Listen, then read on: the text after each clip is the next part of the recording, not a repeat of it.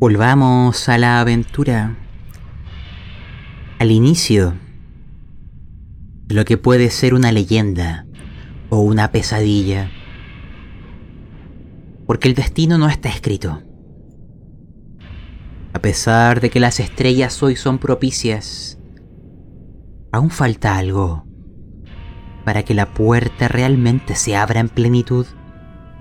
Hay piezas moviéndose tras las sombras.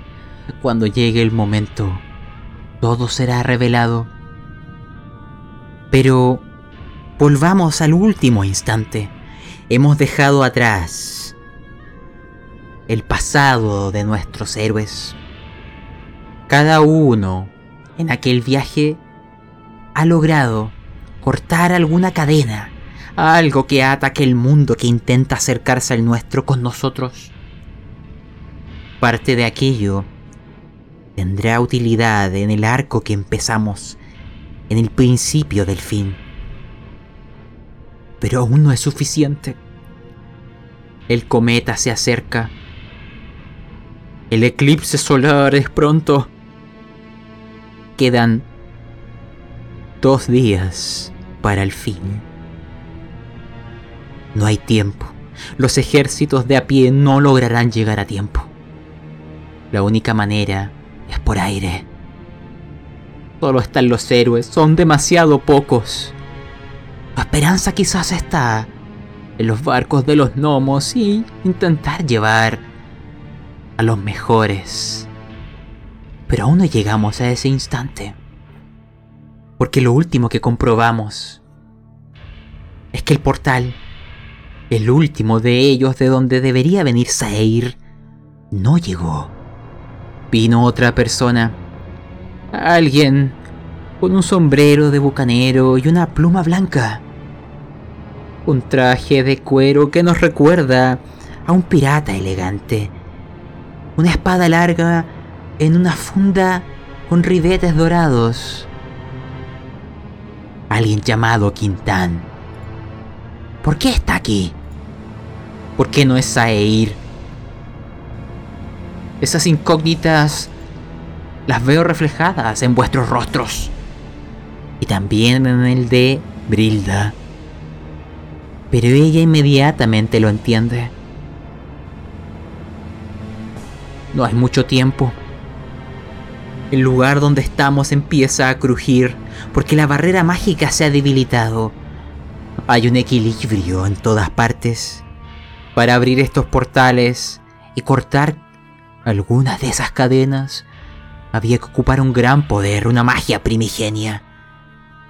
La misma que protegía este lugar del exterior de aquellos monjes del quinto sello, liderados por Tíndalos, uno de los cinco primordiales, el que busca y encuentra el mejor rastreador, el que halló a Brilda y esperaba. La oportunidad se ha dado y han roto y atravesado la barrera varios de ellos, mientras afuera en el cielo dragones surcan, con algunos monjes esperando por si alguno tiene la suerte de huir. Y es ahí cuando volvemos con Quintán, un tanto desorientado, mirándolos a cada uno de ustedes reconociéndolos por las descripciones que le dio Saeir de cómo serían. Porque a pesar de que ahora no es tiempo de describir, no es tiempo de hablar,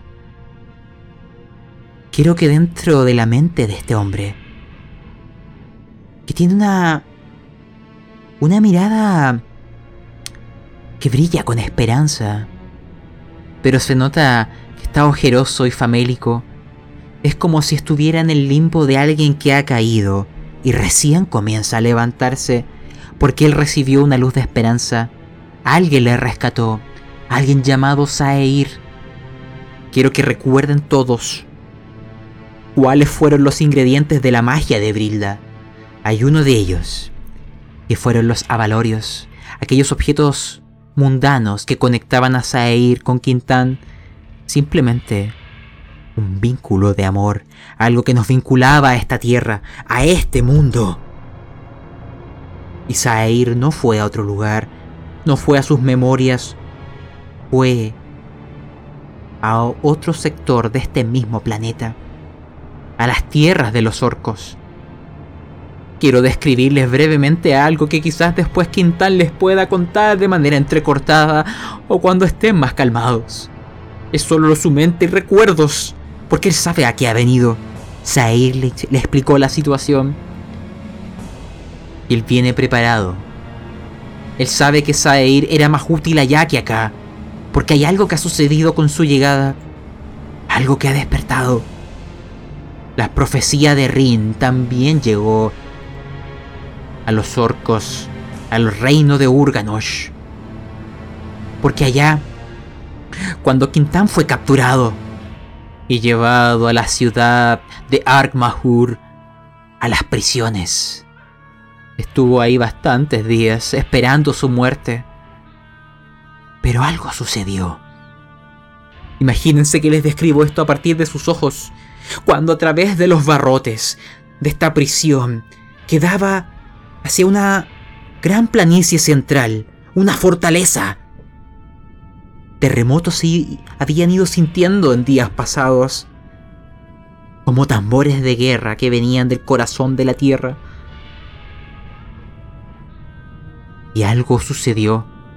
La tierra se rompió y emergió, nació, engendró algo que él jamás había visto enormes gusanos de las arenas, tan grandes que opacaban el cielo. Muchos de ellos no solo rompieron las paredes, sino que abrieron sus fauces. Y desde sus entrañas, cientos, miles de orcos atacaron la ciudad que estaba controlada por los monjes del quinto sello, más allá de las murallas, estaban los orcos que sufren de la peste amarilla.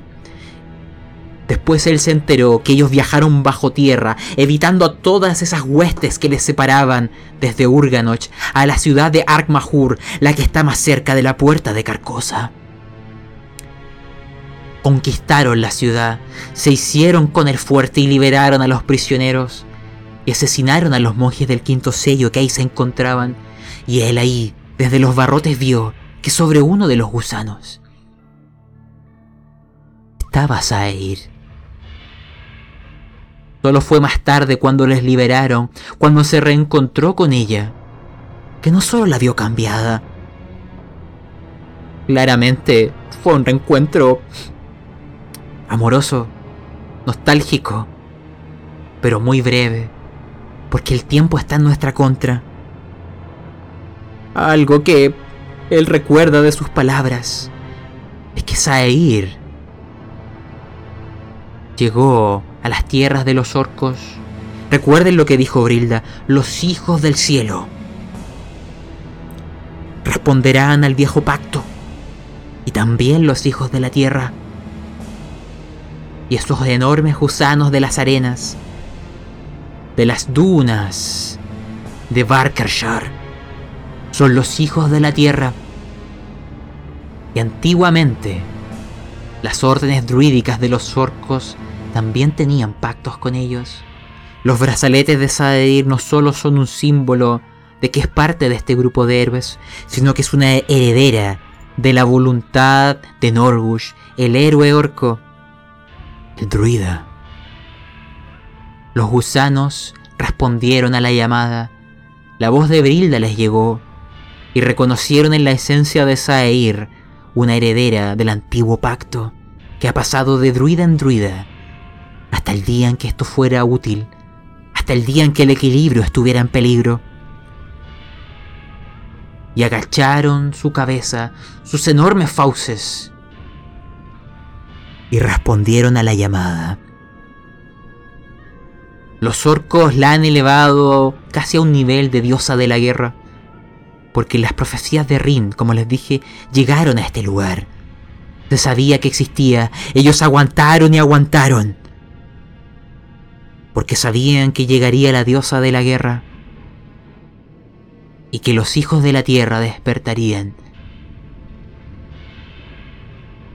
Y ahora los orcos marchan hacia las dunas de Barkershire, donde está el vacío, donde están las cadenas, donde está la fortaleza voladora, donde está la puerta de Carcosa. Ustedes aún no lo ven, pero imaginen que lo que queda de los orcos que pueden luchar viajan bajo tierra en busca de impedir que la puerta sea abierta. Ellos están cerca del lugar. Es la única tropa terrestre que puede alcanzar la puerta de Carcosa. Dado que los gusanos responden a Saeir, y dado que los avalorios, aquel vínculo de amor, conecta a Saeir con Quintán, el portal, ahí descubrieron cuando se abrió que también podía verlo él. Tu presencia era más importante aquí. Mientras ustedes aquí se encuentran, ella está marchando hacia la puerta, con gusanos que le siguen. Los hijos de la tierra han oído el llamado, y mientras les estoy contando esto, los hijos del aire también. La herencia del cielo, los cometas que cayeron, expanden sus alas de roca con el magma que ha, que ha dado vida a estas montañas y a los volcanes, que a su vez han dado origen a la atmósfera y a la vida. Es parte del ciclo, es parte del equilibrio. Cuando el último volcán se apague, la vida desaparecerá. Pero mientras estos hijos del cielo existan, ese momento no llegará. Y alzan el vuelo Brilda les ha convocado y se dirigen hacia esta cadena montañosa, porque ya no hay tiempo que perder. Quintana atravesó el portal, porque hay algo que él posee y algo que él sabe. Toda la zona de las dunas y el territorio orco ahora está bajo la influencia de las brumas y la eterna noche. Es un laberinto imposible de desentrañar. No hay brújula que funcione. Sin embargo, el vínculo de entre Sair y Quintán va más allá de la emoción. Ya es algo mágico, es algo trascendental. Él es capaz de sentir dónde está ella. Y viceversa. Él es una brújula viviente hacia dónde está Saeir. Y ella se dirige a la puerta de Carcosa. Él es capaz de indicarles a ustedes el cómo llegar. Es por eso que ha sido enviado. Él conoce el camino hacia el fin o el nuevo comienzo. Todas esas informaciones están en su interior, esperando poder contárselas. Pero las rocas que caen del cielo y los monjes del quinto sello que comienzan a aparecer hacen que no sea un buen momento para hablar. Imagínense que lo único que él alcanza a decirles es su nombre. Y que Sair le ha enviado y que se encuentra bien, que se dirige a la puerta de Carcosa y que él sabe cómo llegar. Y es ahí cuando empezamos a volver al final del episodio anterior. Cuando aquellos orcos con los rostros con máscaras de espejo empiezan a emular sus formas, a hacerse pasar por ustedes, para dentro del caos, darles más tiempo. La roca a sus espaldas empieza a transfigurarse y formar estos túneles que ellos mismos ocuparon para salvarles. Brilda sabe que no le queda mucho tiempo, sus ojos son muy amarillos y la influencia ahora es muy fuerte. Así que quiere ocupar este momento para llevarse a Tíndalos con ella. Porque al igual que las cadenas que ustedes rompieron, los cinco primordiales son los cinco fragmentos de aquel dios amarillo. Si ellos desaparecen, su ancla con este mundo se esfumará. No solo hay que cerrar la puerta, hay que hacerlos desaparecer. Porque mientras uno de ellos viva, podrá convertir a otros en monjes. Taeros ya lo ha visto. Y en ese instante como si esto fuera Una cámara que simplemente da vueltas. Los monjes del quinto sello se van acercando, con sus capuchas y rostros ennegrecidos y ojos amarillos, enfermizos. Brildal pasa al frente y empieza a preparar la magia que usará. Este enorme árbol de hojas llameantes empieza a perder todas sus hojas y a resecarse. Brilda está extrayendo la magia de todo lo que le rodea. Ustedes son guiados hacia las puertas. Deben huir. Y los orcos que quedan lucharán para impedir que estos monjes les sigan. Todos se ven como ustedes. Hay varios que podrían ser semejantes. Y una lucha empieza a darse a sus espaldas. Y ustedes comienzan a adentrarse en los túneles porque Brilda les ha dicho, al final de ellos les esperan los hijos de las estrellas, quienes han respondido al viejo pacto. Deben utilizarlos. Deben ir a buscar a quien pueda seguirles. Ustedes son insuficientes para asaltar la fortaleza. Pero los gnomos tienen la facultad de llevar a flotas por el aire. Son su esperanza. Porque allá se está dando una guerra. Mientras más seamos, mejor. Y ahí quiero que cada uno comience a presentarse. No solo que me diga quién es, sino que ustedes me relaten simplemente no como una conversación, sino como palabras mientras huían. ¿Qué hablaron con Quintán? ¿Qué conversación se dio? Pueden resumírmela. Pero quiero que cada uno, antes de que lleguemos al final de este túnel, me diga cómo se siente. Porque también les comento, y esto es a nivel de mecánicas, actualmente, según las reglas de vieja escuela, han alcanzado un nuevo trasfondo. Y el trasfondo es de héroes. Cada uno ha de elegir su epíteto. Y cuando frente a ustedes se presente la instancia de hacer algo heroico, pueden invocarlo para tener algún grado de ventaja. Porque hoy termina lo heroico y comienza la leyenda. Solo las estrellas serán testigos si pueden impedir el fin. Porque sépanlo, si fallan, la eterna noche devorará este mundo y la vida cambiará para siempre. No querrán vivir en la tierra de las brumas, ni ustedes, ni a nadie que conozcan. Voy a partir por el orden que corresponde. Rogelio, nuestro capitán. Quiero no solo que te, como dije, que te presentes, sino que me comentes cuál es tu epíteto de héroe, cómo serás recordado en las leyendas y además que hablaste con Quintán. Mi nombre es Rogelio Mecha Corta. Ahora he sido bautizado como la ira de la montaña. Soy capitán de mar y tierra. Partí siendo un vigilante. Hoy soy un guardián, un guardián de una niña que, que no puedo vigilar. Que ahora este enclenque dice que la vio. La conversación fue incómoda, el hombre no hablaba mucho, estaba totalmente fatigado. Lo único que me dejó tranquilo fue saber que, que ella estaba bien. Y que no les quepa duda, la encontraré.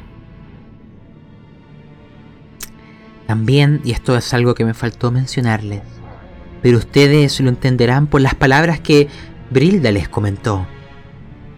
Todo lo que les he narrado es algo que imagínense que Brilda les dijo antes de partir, mientras les miraba atrás, sabiendo que nunca les volvería a ver de nuevo.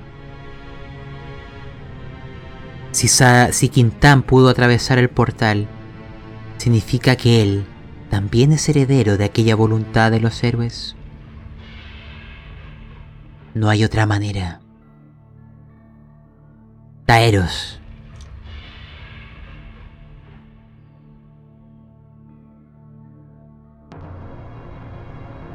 Hola, soy Taeros, un paladín que busca expiar aquel daño que hizo años atrás.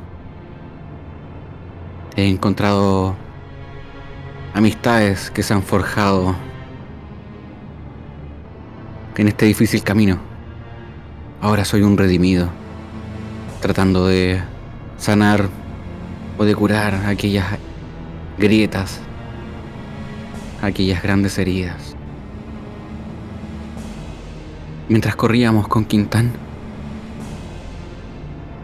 me, me contó respecto a las torturas que él sufrió. Simplemente, y como buen paladín, traté de, de curarle, de darle nuevos bríos a su alicaída vida.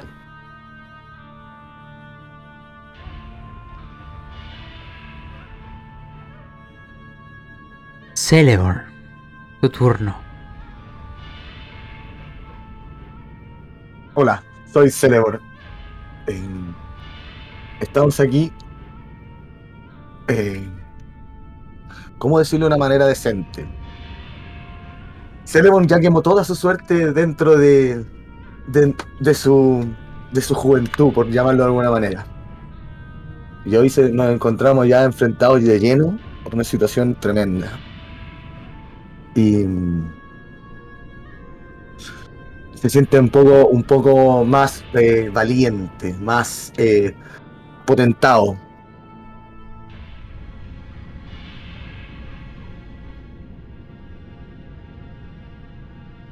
¿Qué hablaste con Quintana en el camino? Eh, la, primera, la primera pregunta fue directa. ¿Qué pasó con Zair? ¿Está bien? Imagínense que re- respecto a esa pregunta, él les narrará todo lo que les conté previamente, que él experimentó y vivió.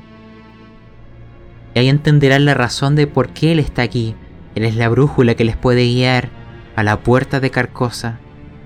Porque recuerden, mientras corren, en las dunas de Barkershire está marchando el último ejército de orcos libres porque los demás están con la peste amarilla. Finalmente, Jones, porque aún no diré tu verdadero nombre. Preséntate y también coméntame que hablaste con Quintal. Buenas, soy Jones. Em, ahora la purificadora para ustedes. Quizás no en el sentido correcto, más bien para mí. No hablé mucho con Quintán, pero lo pude haber amenazado un poco. Tenía que volver a ir, no él. Pero está bien. Y con ello, y con la última escena que les presento es que cuando lleguen a ver la luz de las montañas, de la nieve que refleja los rayos solares, están en la ladera rocosa. Hay una pequeña explanada, simplemente construida por derrubios que han caído, principalmente por estos temblores del combate que se está dando en su interior. Pero verán que el sol es eclipsado. Se oscurece, se hace noche de día. Pero no, aún no es el eclipse. Miran hacia el cielo y ven enormes figuras aladas. Varias de ellas. Podrían ser semejantes a dragones, pero están hechos de piedra. Respiran el magma.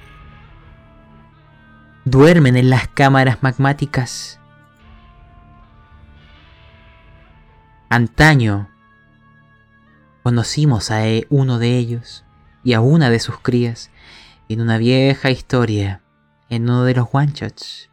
Pero hoy, hoy están aquí como los hijos de las estrellas, los herederos del viejo pacto, los que alimentan los volcanes y la vida, los que permiten que sigamos existiendo. si la tierra los ha enviado a ellos. Es que es así de dramático a lo que nos enfrentamos, porque su vida misma y su corazón está expuesto ahora sobre la mesa. No quiero ser yo quien los describa, porque como les he dicho, antaño, uno de nuestros héroes desconoció para el concilio de magia e incluso los bautizó con un nombre. Así que quiero que sea él, viendo a varios de ellos llegar, y que incluso hay uno que le parece ligeramente familiar. Parece el más joven de los que están volando. Cuando le vio la última vez, era del tamaño de un perro. Ahora eclipsa el sol. Quiero que seas tú, Celebon, que me describas qué estamos viendo. Celebon mira, mira hacia el, hacia el cielo cuando debe acercarse esas siluetas despampanantes, inmensas, y las ve descender. Si tienen un, tienen un cuello largo que eh, todos, todos los que están a mi alrededor pueden ver cómo el magma atraviesa toda su garganta hasta su mismo corazón, que el corazón late y bombea el magma por todo, todo su ser, hasta sus extremidades, las alas, la cola. Sus ojos se, son, son rojos como el magma. Y cuando descienden todos, rodean a Celeborn. Y Celeborn se acerca con dulzura y lo, y lo reconoce. Y lo toma, y lo toma así, lo toma así y dice, ya no te puedo tomar en brazos. Eres hermoso. Recordar que aquel, aquella criatura que de momento conocemos solamente el nombre que le dio Celebon, los Ramadaces, la conocimos en una vieja historia. Un paseo por las nubes, historia 19. Y aquella pequeña cría hoy aquí está como un adulto, respondiendo al viejo pacto y reencontrándose con Celemon, quien halló su elemento en la cumbre de las nubes, tal cual como ahora. Estos seres titánicos, mucho más grandes que el dragón que se enfrentaron camino acá, imagínense al menos unas dos hasta tres veces dependiendo de cuál encuentren ahí, de más grande. Descienden su respiración es calurosa, pero no llega a ser dañina. Ven que cuando abren las fauces sus dientes son de roca y que en su interior está el calor del corazón de la tierra, porque ahí las profundidades, en donde está el núcleo mismo, el corazón del planeta, de ahí emergen, de ahí nacen, se crían en el manto emergen por los volcanes y llevan el calor a toda la Tierra. Son parte del origen de nuestro mundo, parte fundamental de la vida misma que nos rodea. Son los hijos de las estrellas. Bajan sus enormes cabezas rocosas, dándoles a entender que no están aquí como adversarios y que les invitan a subir, porque la voz de Brilda ha llegado a sus corazones y vienen a honrar el pacto. Ustedes ahora podrán, cada uno, subirse alguno y montarlo en vuestra aventura que ahora depara. También he de comentarles que en vuestra huida de donde está Brilda ahora mismo luchando, ya les contaré qué está sucediendo ahí. También se llevaron algo importante que han ido transportando por varios días o semanas. Desde que visitamos la abadía del quinto sello. Desde que derrotamos a aquel resto lastimero de los antiguos héroes, hay algo que hallamos. Algo que en su momento Zaire intentó usar. Y algo que ahora ustedes tendrán que portar porque no son las únicas figuras en el cielo que observan. Recordar que cuando llegaron aquí, había monjes del quinto sello volando sobre dragones. Y hay tres de ellos en el cielo.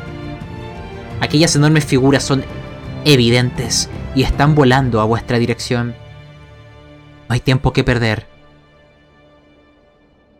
Y tienen que lograr abrirse paso.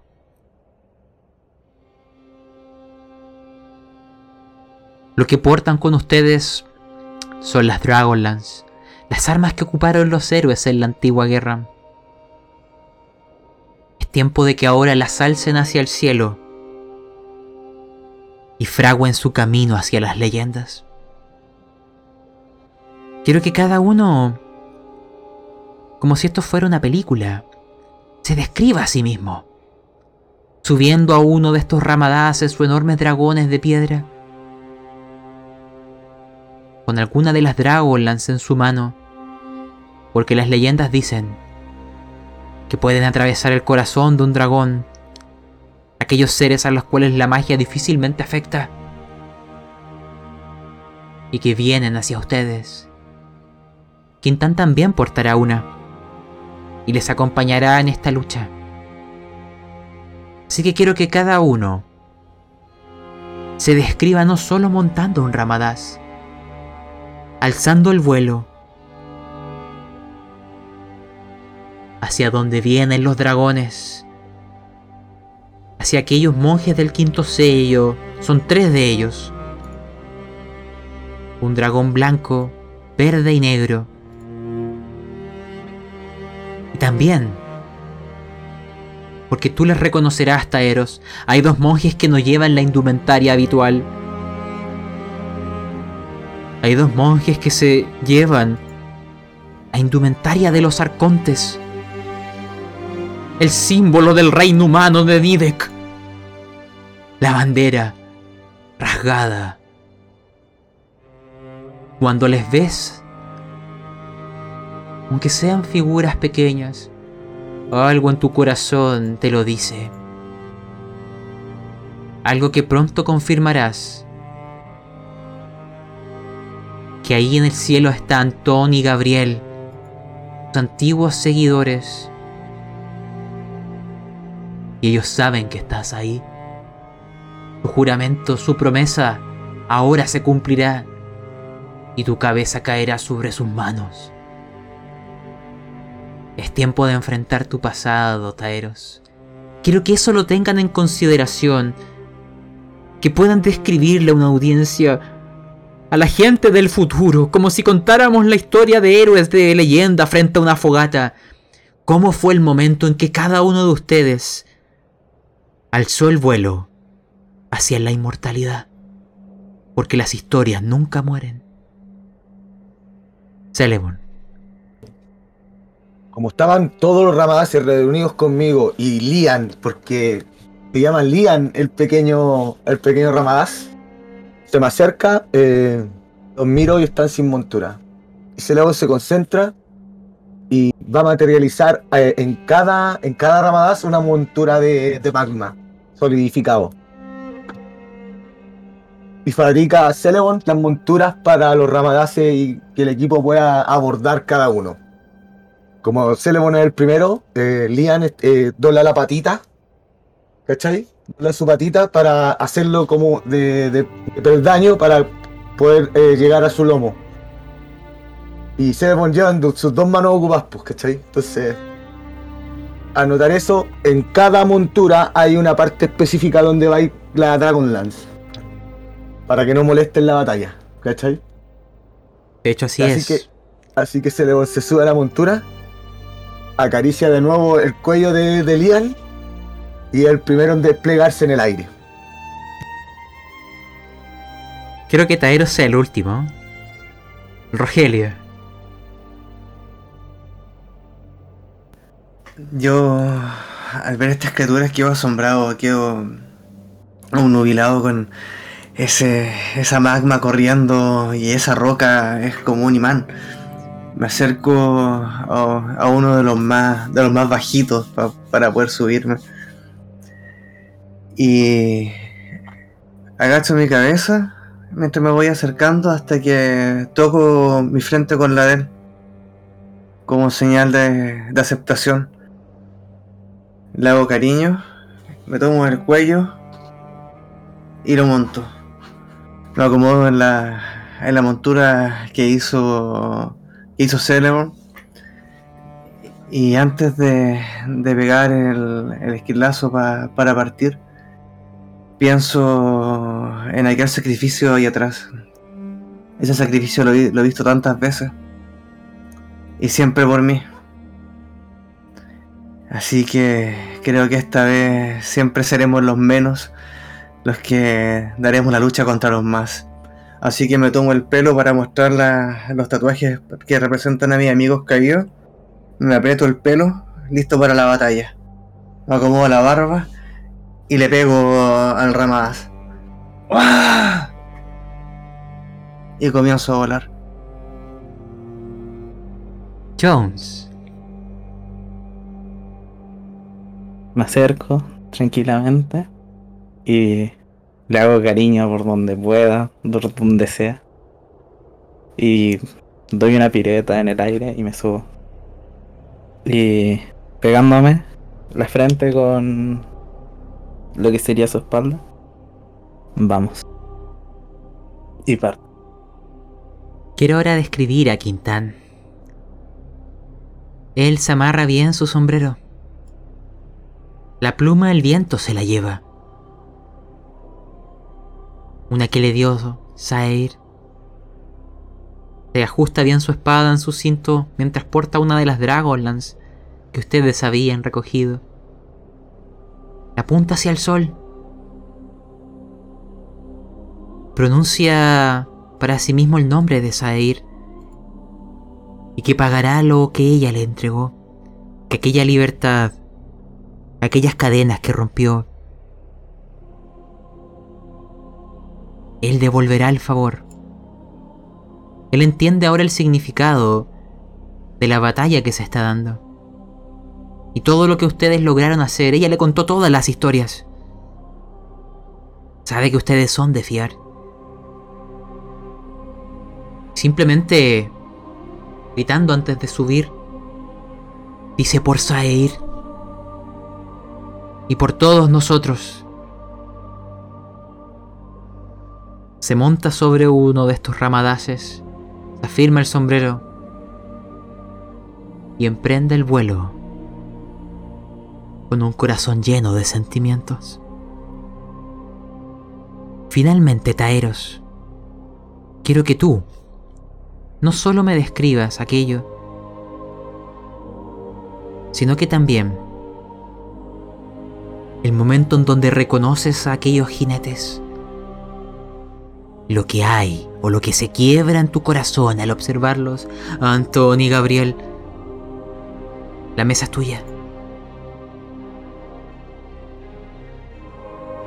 Quedé totalmente maravillado y asombrado por estas criaturas. Son preciosas. Son realmente magníficas. Son increíbles. Y cuando miro al cielo, inmediatamente los diviso. Mi corazón se comprime. No tengo miedo. Simplemente dolor en el alma. Siento un dolor increíble. Ellos no deberían estar ahí. Ellos tendrían que estar descansando. Quizá mirando hacia la costa, hacia el mar. Maravillándose con algún prado, disfrutando de la vida. Pero están allí, buscándonos. O quizás solo buscándome a mí. Y me volteo para despedirme de, de Celeborn. Pero veo que inmediatamente se alza en vuelo. Y siento que mi garganta se aprieta. Giro para despedirme de, de Rogelio. Veo cómo se, se, se amarra el pelo y se alza en el vuelo. Mi última esperanza. Quizá Zaida. Me giro y con una pirueta ya estaba en el cielo. Quintán. Y lo mismo. Todos ya están en el cielo. Y yo... Comienzo a entonar una débil canción. A pedir ayuda algún Dios bondadoso que me escuche.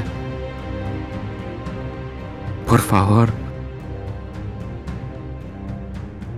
Y a mis amigos que están aquí en estos campos. Que entregarán su vida po- por una causa que... Que quizás ellos no debieran estar acá tampoco. Todo esto es más que nosotros y más que yo. Lo lamento. Desearía haberme despedido de todos ustedes. Espero volver a verlos. Les deseo victoria, fuerza y valor. Y alzo mis manos al cielo, tratando de entregar toda, toda la energía a aquel momento. Giro, voy hacia el Ramadás. Me acerco, le hago cariño en la barbilla. Lamento que estés aquí. Tú tampoco deberías estar acá. Agradezco tu valor. Me, subo en su lomo. Guíanos a la victoria. Quiero agregar que la magia de Taeros, si la pudiéramos ver como en el momento en donde alzó sus manos hacia el aire, de su corazón, como si fuera una llama que se enciende. Hay luces que empiezan a salir de ahí, que atraviesan la coraza de su armadura. Pequeñas hadas, nacidas de su propia magia, se alzan en el vuelo en busca de los héroes en el cielo. Cada uno sentirá en algún momento que algo se acerca y que la cálida magia de Taeros les protege. Con esta imagen de los héroes cabalgando estos enormes, para que lo entendamos bien, dragones de piedra, o los ramadaces, o un nombre que aún no sabemos cuál poseen, se alzan eclipsando el sol y al frente vienen tres dragones. Y Gabriel y Antón. Ellos portan sus propias lanzas y armas cuerpo a cuerpo, arcos y ballestas. Un dragón negro, blanco y verde, son gigantes, mucho más ancianos que los que se enfrentaron en el camino hacia la ciudad bajo montaña.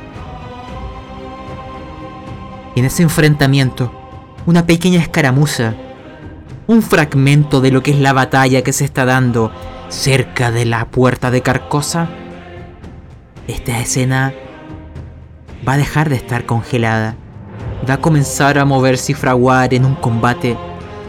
Pero antes, como un último gatillante, como una última chispa de fuego, quiero que Rogelio y, y Celeborn vuelvan a interpretar a Antón y Gabriel y cada uno, desde la distancia, simplemente me diga qué le dice, qué le grita. Es el momento. Y también quiero saber quién está liderando la marcha en el cielo de los héroes. Adelante, la mesa es vuestra. Antón, Antón, diviso al traidor. Está ahí. Por fin, por fin la revancha. No te desesperes, yo también lo veo. Huelo ese miedo, Ese corazón es un traidor y sufrirá lo que merece un traidor. ¿Cómo fue que dijo aquella vez? ¿Quémenlo todo? lo voy a quemar vivo. Vamos, arre. No lo quemarás antes que lo descuartice, ¿no? Deseo esta revancha, no sabes cómo lo anhelé. Tantos años de espera para esto. Esperamos tanto. Hay que tomarse el tiempo. Y lo disfrutaremos trozo a trozo. Y mi última pregunta es ¿quién lidera la marcha de los héroes? El capitán. De acuerdo.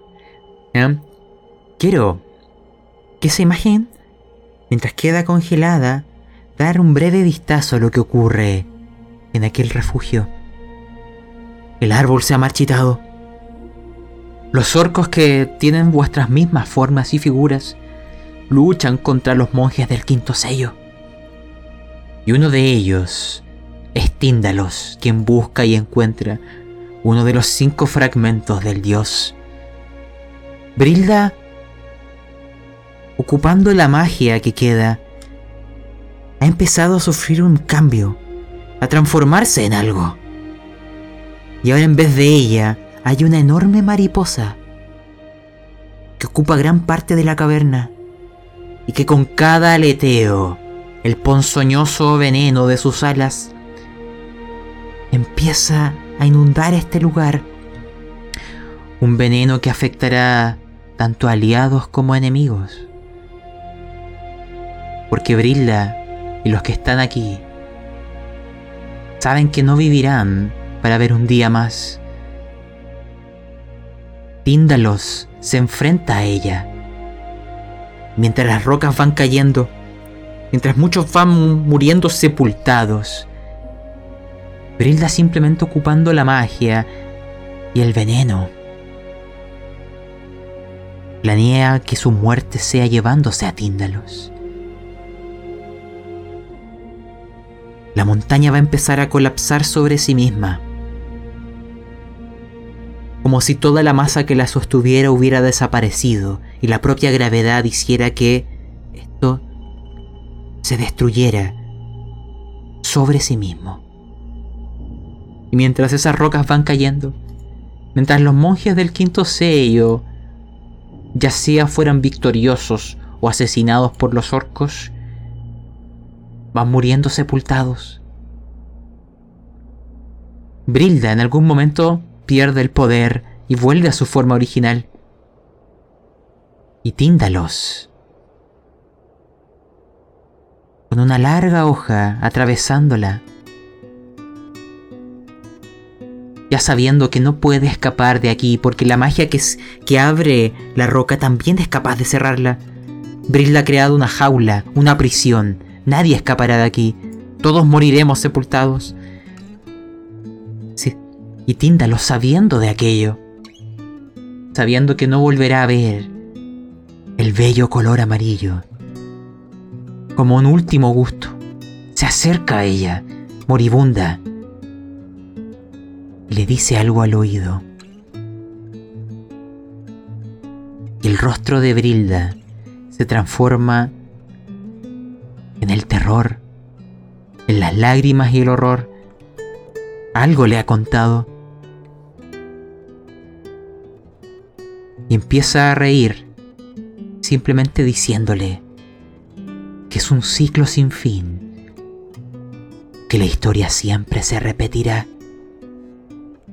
Y en aquella risa van cayendo las rocas. Todos quedan sepultados.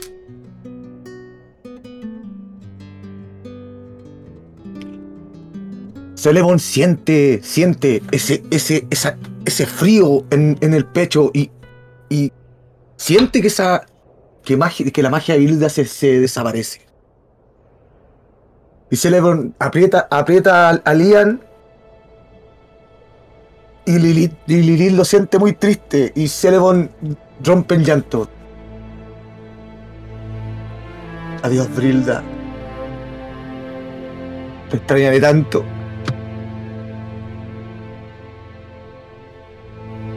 Y no hay nadie cerca para que me vea, así que me refriego rápidamente los ojos. Y Lian me siente y Lian despega, despega más alto. Y sienta a Lilith en el hombro que me hace cariño.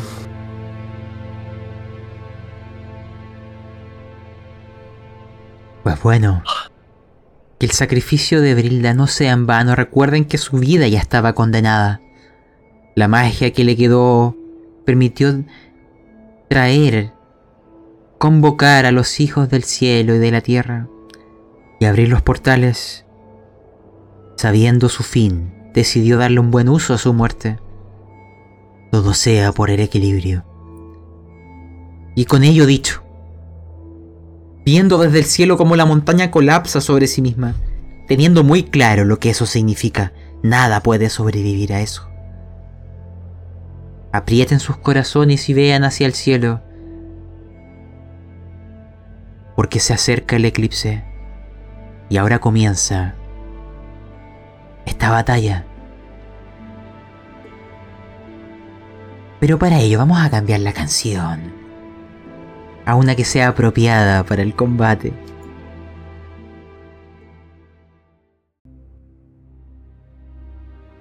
Veamos del lado opuesto. De aquellos tres dragones que se enfrentan a ustedes. Son tres dragones grandes. Y cada uno conocedor de sus propios artes. Imagínense lo siguiente. Antes de que la batalla comenzara, centrémonos en el dragón negro. Los dragones negros tienen cierta habilidad. Y empezarán a ver que desde él, como si fuera una bomba, empieza a expandirse, una nube de oscuridad cubrirá el cielo. La noche llegará. El sol no podrá atravesar aquella nube. Tendrán que estar muy alerta para ver quiénes se, se les acercan antes. O podrían ser atacados por sorpresa, pero les digo algo. Un dragón negro siempre ataca con ventaja en la nube de las sombras porque es incapaz de detectarlo. Él es una sombra misma. Tengan cuidado, no le verán llegar. Apriete los dientes nomás. ¿Qué más está ocurriendo? Porque ellos vienen preparados para luchar en equipo. Aquellos dos arcontes llevan décadas juntos. Y han aprendido de un gran estratega llamado Taeros. Así que es tiempo de enfrentarse a sus propias tácticas. El dragón blanco. Rodeando esta nube de sombras, empezarán a crearse grandes bloques de hielo que empezarán a aprisionar esto. Una prisión en el cielo. Y dentro del mismo otros bloques se nacerán como espejos o bloques en movimiento. Y finalmente, el dragón verde. Con cada aleteo caen esporas o gotas de ácido que empiezan a plagar el ambiente. De ahora en adelante, dentro de esta prisión, perderán un de 4 puntos de vida por cada round mientras luchen bajo el influjo del ácido de un dragón verde. El frío de la prisión les hará moverse a veces más lento. Contrarrestando la bendición de Taeros, era un menos 2. Tu bendición le daba un más 2 de defensa a todos, se anulará con el menos 2 del dragón de hielo. Y finalmente, las sombras de un dragón negro convocan nuestras pesadillas. Es una puerta al mundo de tinieblas. Así que antes de la batalla, porque estamos rodeados de sombras, en un ambiente ácido que nos comienza a quemar, que con el paso del tiempo podría incluso ir dañando nuestro equipo. Las sombras se, transforman en nuestros temores. Cada uno me va a lanzar una tirada de instinto, de sabiduría, dificultad 10, para demostrarme que el valor no tambalea en vuestros corazones. Bien. Jones lo logrará. Si alguien me llega a fallar esto, le penalizaré todo el combate. Muy bien. Nomás que no se me abre la, la pestaña.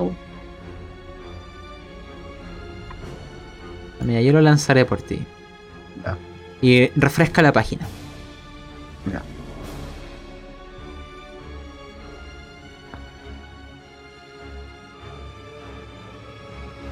Taeros por los pelos. Quiero que solamente tú me lo narres, sí. Pero... Oh. Tienes razón. Taeros. Hay una pifia en tu dado, hay un uno natural. Eso supera los modificadores. Significa que acá tú tus temores, tus miedos, y te afectará. Quiero que me narres aquello que ves en las sombras, porque estamos navegando por un mar de sombras, que además es frío y ácido. ¿Por qué empieza a tambalear tu corazón? Tienes un menos dos para todas tus tiradas. Cuando Escribe. veo a, a- a aquella nube de sombras, veo el rastro de Antonio y Gabriel. Y de pronto se ve como lentamente emerge el de Niriel. Espero, espero que no esté allí. Pero además, inmediatamente comienzan a aparecer los rostros de. De Rogelio, de Saida, de Zahir, de Quintán. No puede ser. Celeborn también está allí. Esto no puede ser, no puede estar ocurriendo.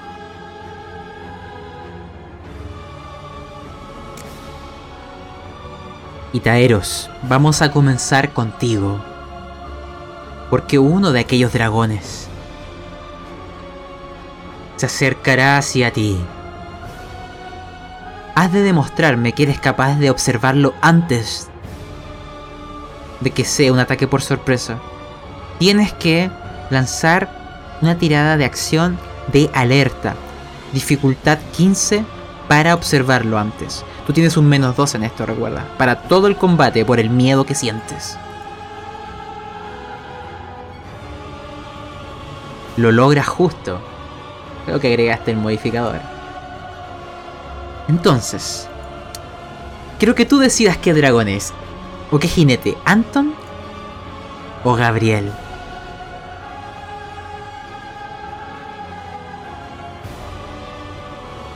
Ya.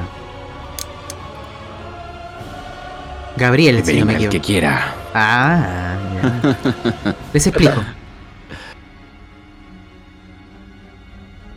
Déjenme dejarle la escena congelada y ahí ustedes pueden agregarle el sentimiento, porque con esto inicia el combate. El dragón que veremos es uno blanco. Gabriel va encima. Lleva una lanza, similar a la vuestra, pero claramente no, no es una Dragonlance, y sus armas personales. Y este dragón blanco comenzará con su arma de aliento. La abrirá. Y empezará a salir de ahí una esencia del frío que haría detener el movimiento de una molécula. Así de congelado es. El Ramadás responderá de manera instantánea también atacando con su arma de aliento. Los daños los lanzaremos y quien gane el daño atravesará al otro ser alado. Pero también tú tienes una Dragonlance. Él también tiene un arma, pero él no la apunta al dragón. Él la apuntará hacia ti. Así que quiero que me narre en ese instante ese, ese sentimiento antes de lanzar los dados y que hable Gabriel. Vamos. Al fin, maldito Taeros. Me dejaste, me dejaste desangrándome la última vez, pero esta vez eres tú el que terminará desangrado.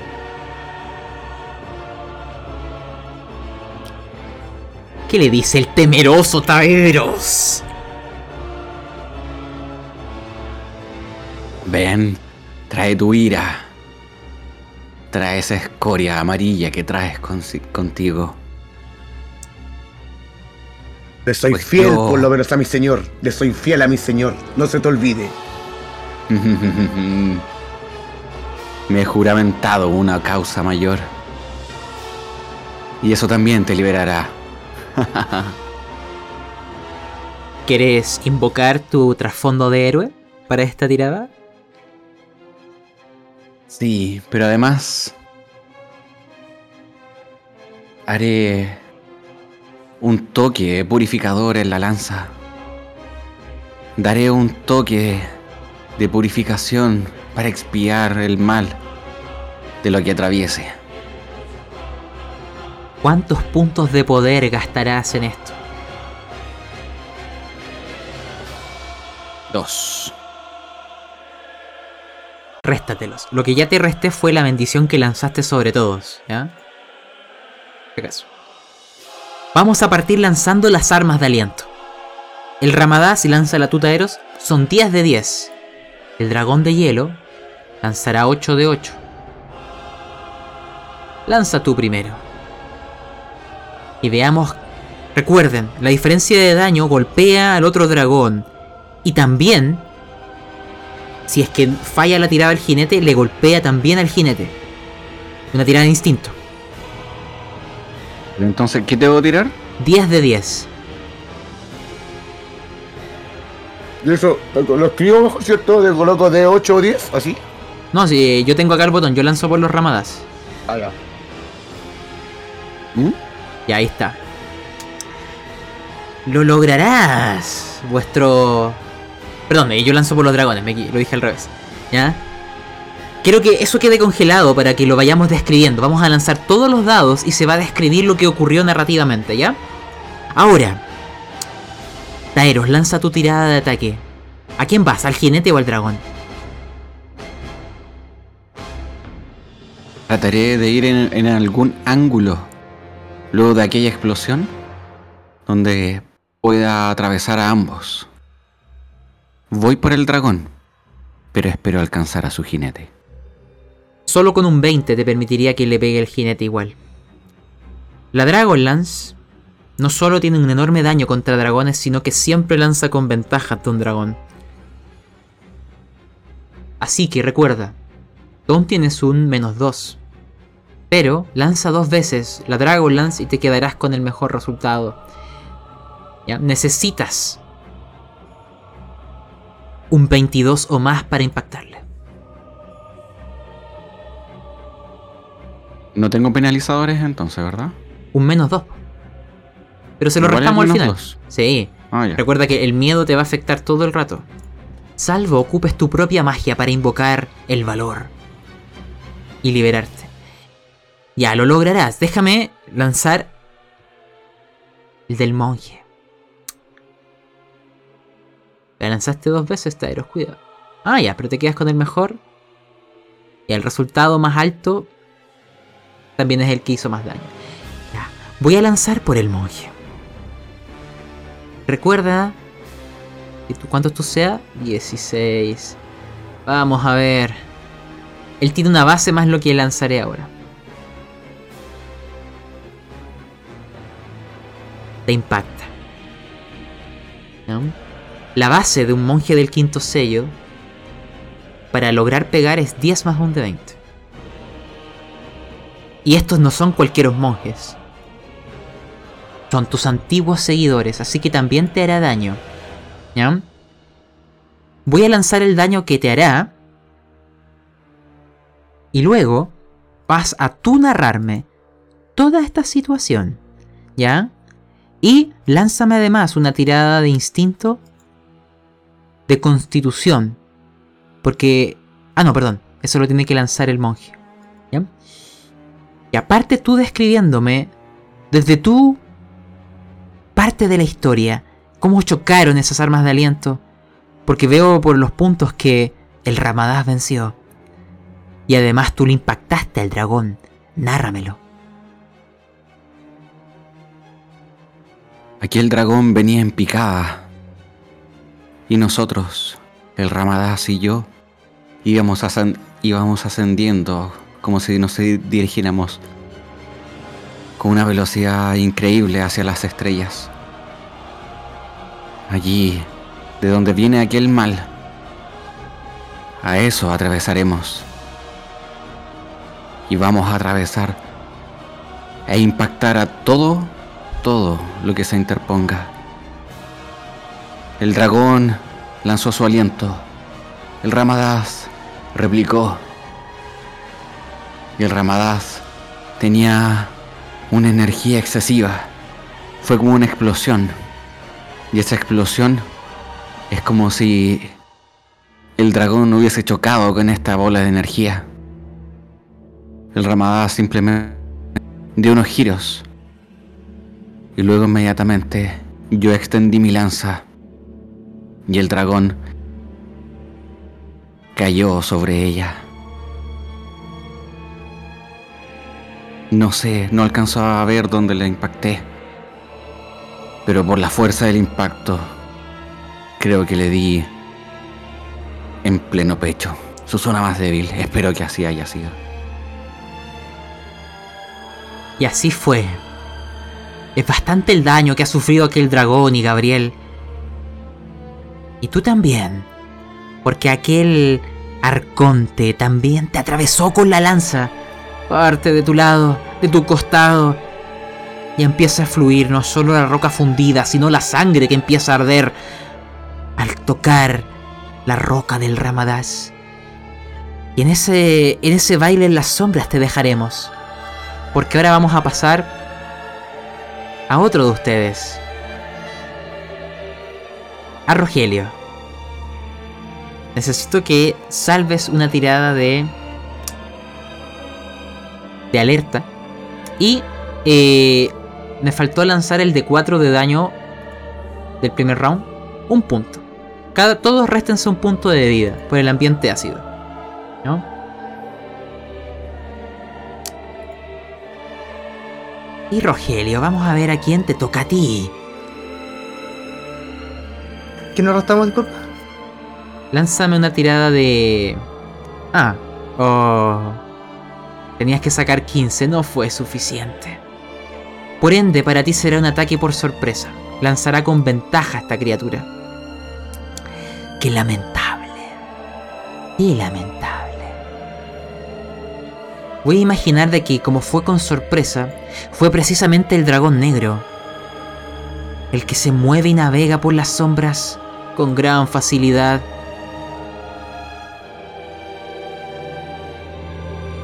Lo que tú sentirás en algún momento es como el aire se mueve rápidamente.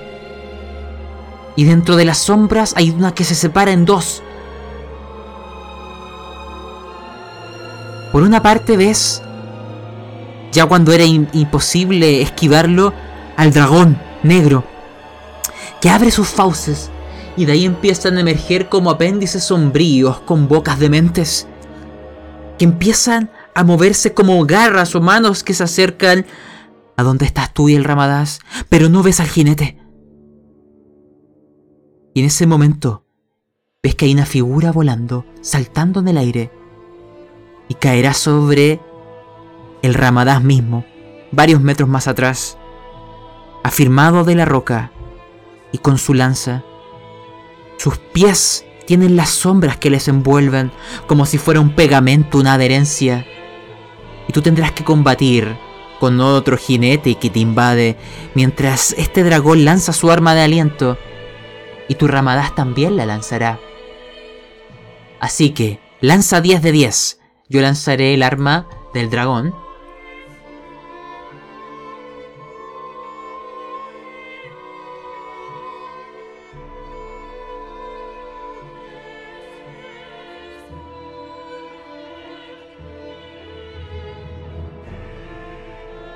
A ver. Oh, venció el dragón negro por un margen muy pequeño, pero será ese el daño que llegará. Cuatro puntos. Comienza a restarte aquello, Rogelio. Y... Ahora es tu acción. Tienes la Dragon Lance en tu mano. Está ahí, en la montura que les preparó Celebon. Pero hay un monje del quinto sello que va caminando hacia donde tú te encuentras. ¿Qué harás?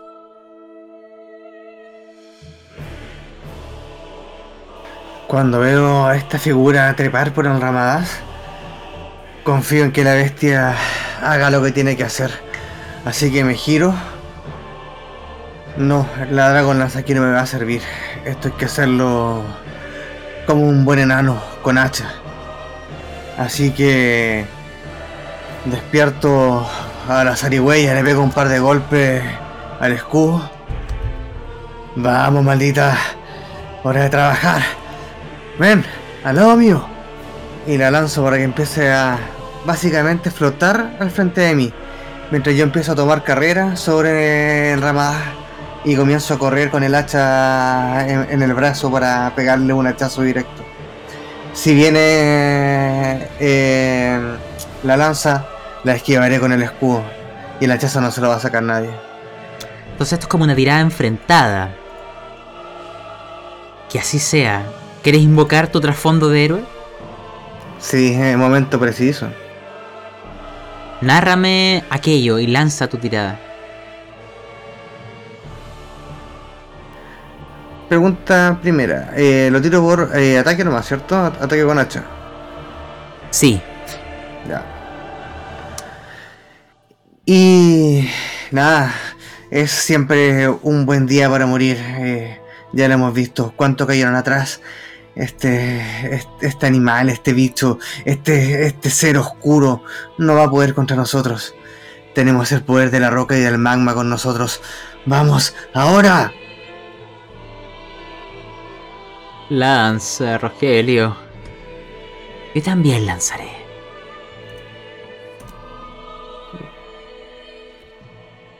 Fallará por un punto. ¿Y tú? Déjame ver cuánto sacaste. Lo lograrás. Justito. Escríbemelo. Nada, fue como dije.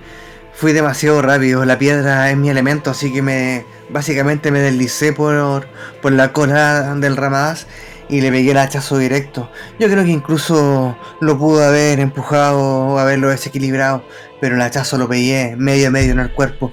No supe bien qué pasó con él porque el impacto fue extraño. No fue como cuando le cortas la pierna a alguien. Yo te diré lo que pasó con él. Tu golpe lo mandó volando, y es el propio dragón el que se mueve, y lo recoge en medio de las sombras y vuelve a ser su jinete. Te has protegido de esto. Pero el dragón sigue dando vueltas. Voy a pasar a Jones porque Celeborn tiene un papel distinto dentro de este combate. Él está sintonizado con el magma y es capaz de sentir dentro de estas sombras dónde están sus compañeros luchando, o mejor dicho, los ramadaces. Él podrá elegir a quién ayudar. Jones, tú te enfrentarás al dragón restante. Quintan también será de apoyo dentro de esta batalla. ¿Ya? Así que Jones, a ti te queda el dragón verde. Vamos a partir con... Lanza una tirada de instintos. Destreza. Dentro de este ambiente ácido, hay veces que hay burbujas más grandes. No se notan por las sombras, pero cuando las tocas explotan y de ellas cae ácido. Las verás a tiempo. Y podrás esquivarlas. Y ahora sí, la última tirada que he de pedirte. Instintos, alerta. Perdón, acción, alerta. Necesitas un 15 o más para ver al dragón y no ser atacado por sorpresa.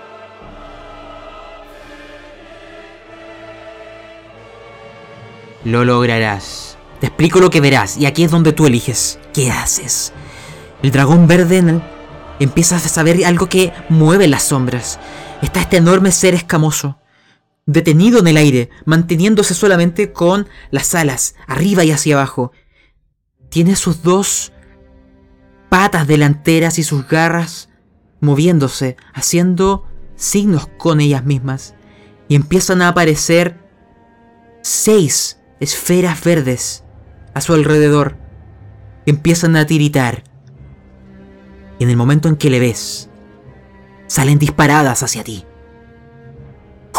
Son como flechas o lanzas de ácido. Esa es la situación que tú ves. Él aún no, no atacó con el arma de aliento, está ocupando magia. ¿Qué harás tú?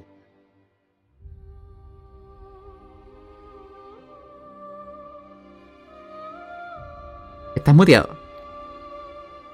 Las quiero esquivar y quiero. Quiero tratar de confundirme con el. con el Romaz. Con el que. en el que voy montado. Como para que no me vea. Como para.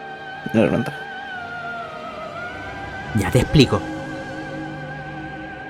Vas a tener que lanzarme diversas tiradas para esquivar esto. Esta magia que lleva estas flechas de ácido hacia ti va a seguir continuada por el monje del quinto sello que está a sus espaldas, que saca un enorme arco y apunta también. Están atacando a distancia, evitando aún el combate directo. Por ende, primero, para esquivar la magia, necesito una tirada de instinto, destreza o constitución. Necesito que saques 20 o más. Adelante. Oh, no lo lograrás. No puse el mato. Ah, no, pero se resta. Da igual. No, recuerda que la magia que ocupó Taeros, que mejoraba en dos su defensa, se ve contrarrestada por el frío de la, de la prisión de hielo que les restaba dos. Por ende, no hay cambio. ¿Ah? Las flechas te impactarán, aún no lanzaré el daño. Pero ahora quiero... eh, voy, a lanzar el- la tirada por el monje por la flecha. Vamos a ver. También te impactará. Jones, parece que hoy no es tu día de suerte. Quiero que tú me describas, con total libertad, el Ramadás ocupará su arma de aliento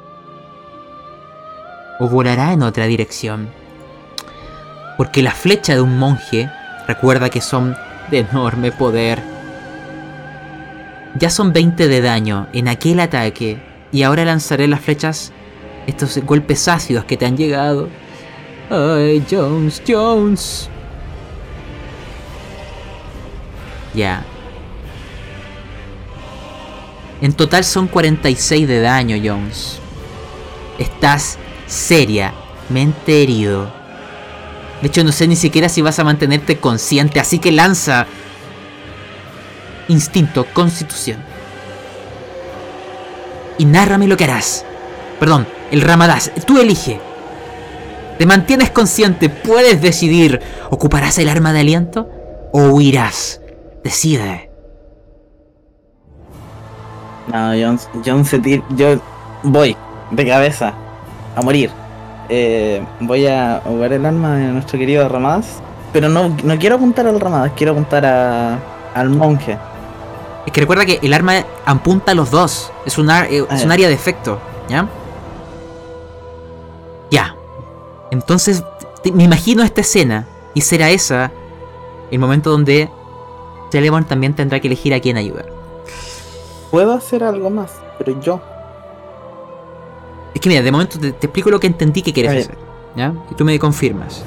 Me imagino a este Ramadás acercándose para poder ocupar su arma de aliento. Y en ese choque que se va a dar entre estas dos criaturas voladoras, tú quieres atacar, o, dime específicame, ¿con la Dragonlance? ¿O con tus dagas, cuerpo a cuerpo? La verdad, quiero saltar a él. Al otro. O sea, quiero que ataque el dragón y yo saltar después. Y tratar de o pegarle o botarlo. Al monje del quinto sello. Ya, que así sea. Lanza el daño de del Ramadá, son 10 de 10.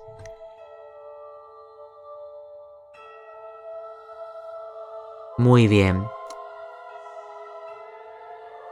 También. ¿ya? Entonces te imagino que en esta lluvia de magma que empieza a caer sobre este dragón verde, porque le voy a restar el daño bastante. ¿Mm? Y también al monje. Quedan empapados en este calor. Y ahí, entre las llamas, hay una sombra que se verá a contraluz. John saltando, con las dagas en sus manos.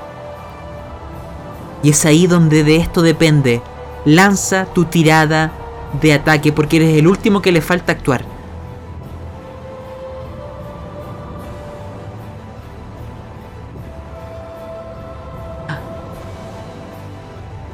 Lo lograrás. Nárrame la situación, el, el golpe, lo que ocurre. Es que yo siento que con lo que hice no lo votaría. Entonces saltaría y lo... Si estás en... No creo que esté está de pie o está sentado. Sentado, está en la montura. Por eso quizá lograste impactarle. No fue mucho daño, pero lograste llegar Por hacia él.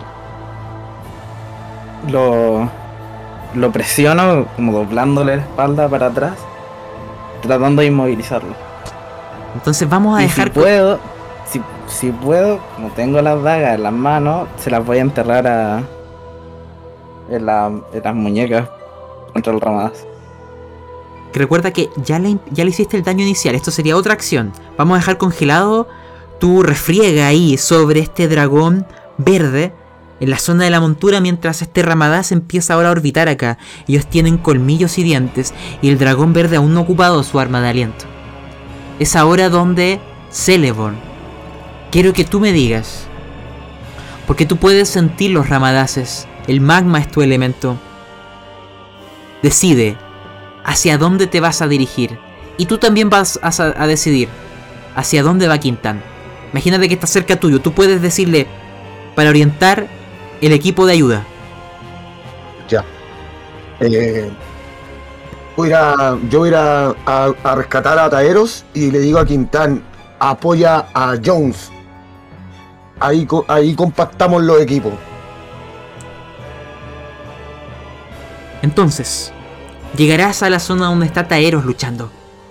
Descríbeme lo que ves en este instante y cuál va a ser tu acción. Lo que veo es al. al dragón de. de Gabriel mal, malherido. Y Gabriel con una sonrisa amplia. Y cuando veo la sonrisa de Gabriel, miro a Taeros y Taeros está encorvado en la montura. Está encorvado en la montura. Y eso hace que. que eh, por primera vez sienta ira. Ira. Ira.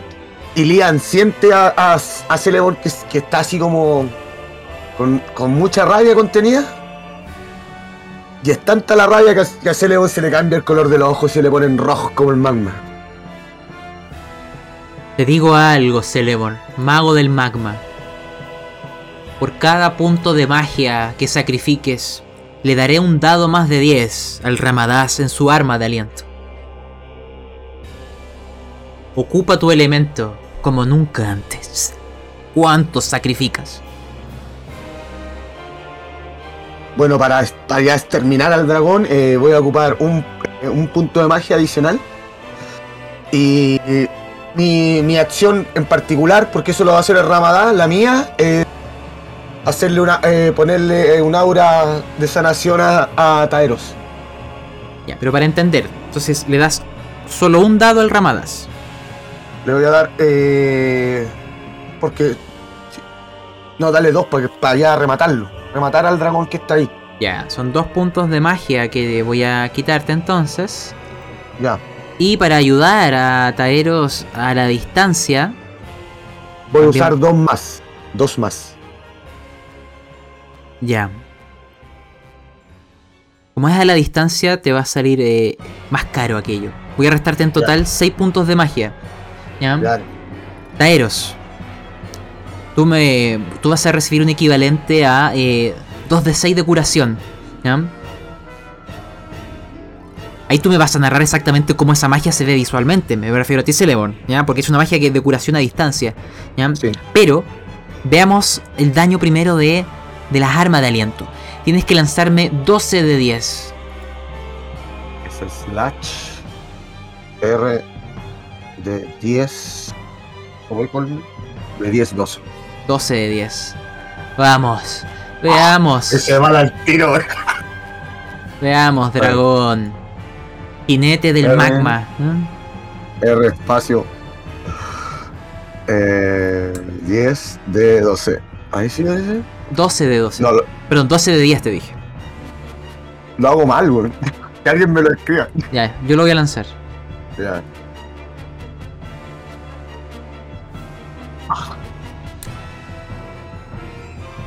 Ya, mira, te explico. Aquel daño va a ser suficiente para.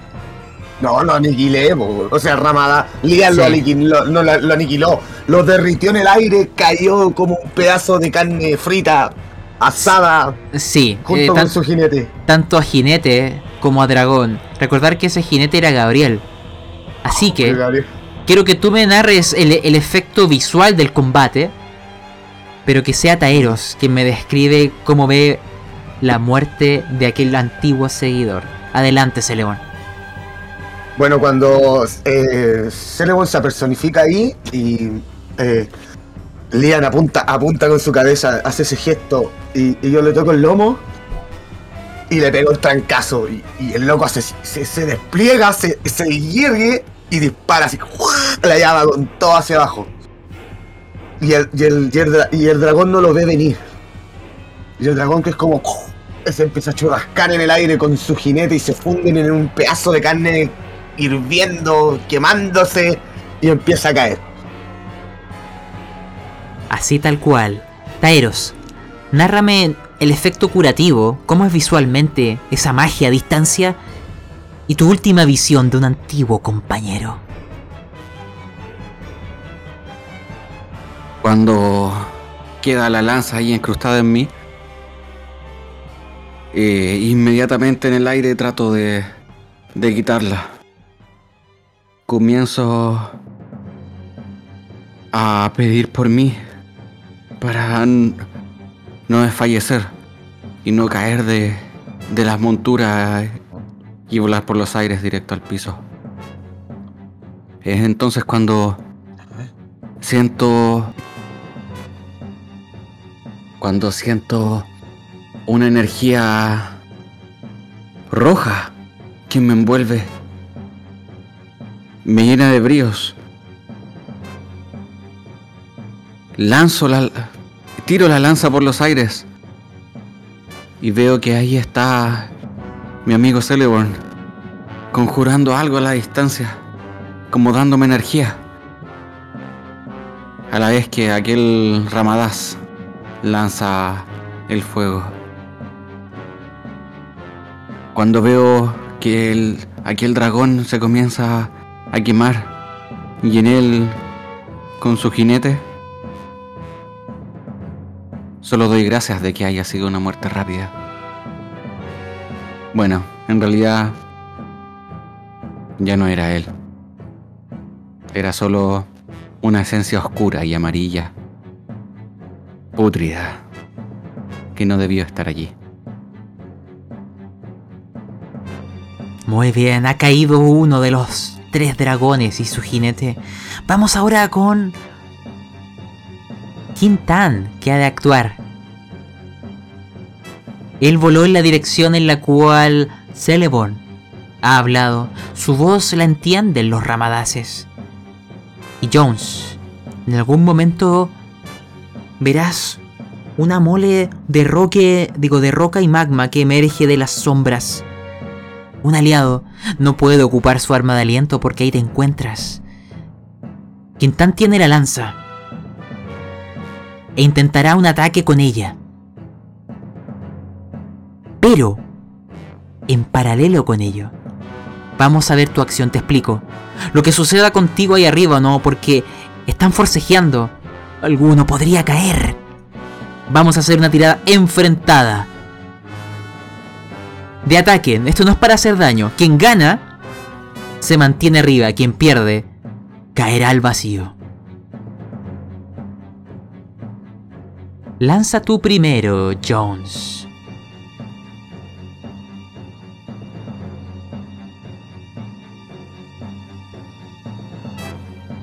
Muy bien. Voy a lanzar yo. Recuerda que es 10 más el de 20. Oh, no, definitivamente tú lo logras. Así que, esto puede terminar siendo muy épico, en el sentido de que podrás deshacerte del jinete, y si le agregamos ahí algo más casi acrobático, volver a tu dragón antes de que eh, Quintán pueda acercarse y ocupar el arma de aliento, así como que todo parece una película. Pero tú eres quien decide. Nárrame la situación.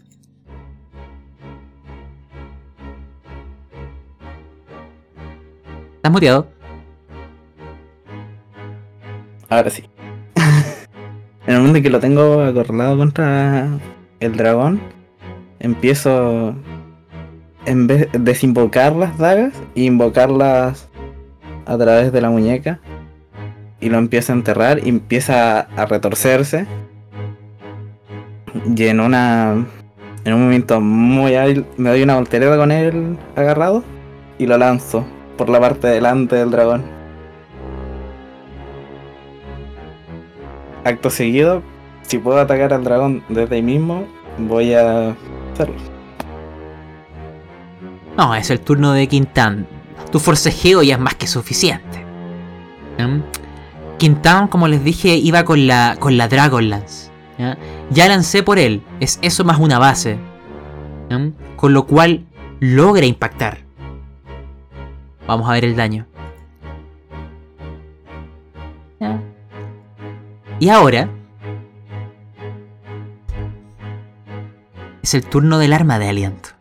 Imagínense esta situación, ni siquiera voy a lanzar porque con lo que lance ya está frito esa cosa. ¿Ya? Imagínense esta enorme mole rocosa que choca a este dragón verde. La lanza le impacta y la atraviesa gran parte del pecho. Queda como incrustada y Quintana está actualmente intentando sacarla. Porque el ramadás empieza a juntar calor en su hocico. El dragón verde también va a ocupar su arma de aliento. No alcanza a huir, el, el lo tiene afirmado con sus garras. Es ahí donde yo te veo saltar de vuelta a tu propia montura, Jones. No quieres estar acá, me imagino. Así que, simplemente voy a lanzar el daño para saber en qué situación queda todo esto. Lancen ustedes por el Ramadás. 10 de 10. Wow.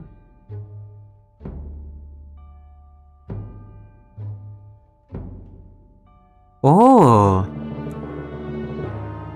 Es prácticamente muy parecido. El Ramadás por un poco le vencerá. Esta pieza como de acidez que expulsa el dragón empieza a corroer el- la propia roca fundida que empieza a expulsar este dragón. Sus garras empiezan a derretirse lentamente, al punto que las tiene que quitar y soltar el agarre. Es poco el daño que recibe, pero está seriamente herido y ha perdido a su jinete. Salvo deseen perseguirle, este dragón emprende la huida. Y le toca a Rogelio. Rogelio. Estás solo, a diferencia de los demás, nadie ha venido en tu ayuda. Y es tiempo de ver si sales vencedor. Imagínate que, como si fueran dos caballos que, con caballeros y sus lanzas que han tenido un encuentro y ahora empiezan a dar media vuelta para otro combate, imagínatelo así. Viene este dragón blanco, que ves que empieza a soltar brillos en su entorno, como si fueran pequeños cristales, con cada aleteo, pequeños espejos, que empiezan a fusionarse y cohesionarse. Al punto de que... Imagínate una casa de espejos y ves más de un dragón blanco. Tendrás que hacer gala de tus sentidos supervivencia. Veamos si tus ojos, tu olfato o tu instinto te permiten descubrir el verdadero. Lanza acción supervivencia y después veremos. Esta refriega.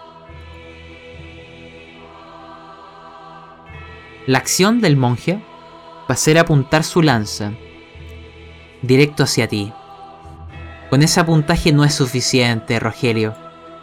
Tú ves varios dragones. Solo la suerte te permitirá atacar el indicado. Vamos a dejarlo en par o impar, así de simple. ¿Ya? Eh, yo voy a decir de inmediato que es impar. Pero no lances aún un dado. Quiero que me describas tu acción. Lo ves a todos con la lanza dirigiéndose hacia ti. Eh, al ver que todas estas figuras se, se aproximan hacia mí, lo único que hago es tomar la rienda o, o el cuello del Ramaz y hacer que suba.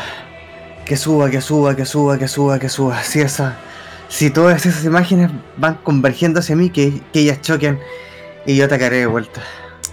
Pero enfrentándolos cara a cara no lo lograré. Ya mira, en ese caso te voy a pedir una tirada de instintos de inteligencia. Te imaginas de que tú estás subiendo, estás llegando a la prisión de hielo, que son bloques grandes que se están moviendo, juntando y a veces separando. Es como una puerta que podrías cerrar y apretar. Vamos, tienes que atravesar el lugar, determinar el momento justo para adentrarte.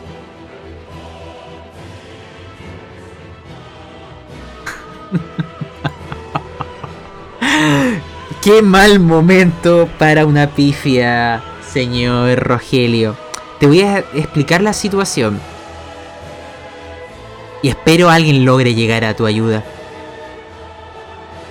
No sufrirás daño, pero el Ramadás terminará muerto aplastado por estos bloques de hielo, como un insecto que uno aprieta, así.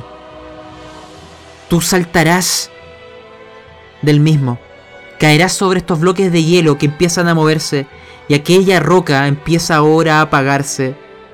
Porque fue como una montaña que le apretó las fauces de un titán. Estás en estos bloques de hielo que están en el cielo. Son resbalosos, no hay donde afirmarse se están moviendo. Tienes tu hacha para clavarla. Y estás cayendo. Y el dragón blanco. Varios de ellos vienen hacia ti, todos apuntando su lanza pero no será ella la que te alcance. El dragón abrirá sus fauces, abrir, expandirá sus garras. Será el mismo quien te, ataca- te atacará, te intentará devorar y rasgar. Dado que no sabes cuál es, tendrás que lanzar con desventaja esta tirada de instinto. ¿De acuerdo? Salvo la suerte esté de tu lado. Lánzame un dado. Si sale impar, la suerte estará de tu lado y quien piensas que es el verdadero lo será. Cualquier dado. Lo logra, la suerte está de tu parte. Entonces no lanzas con desventaja, lanzas normal.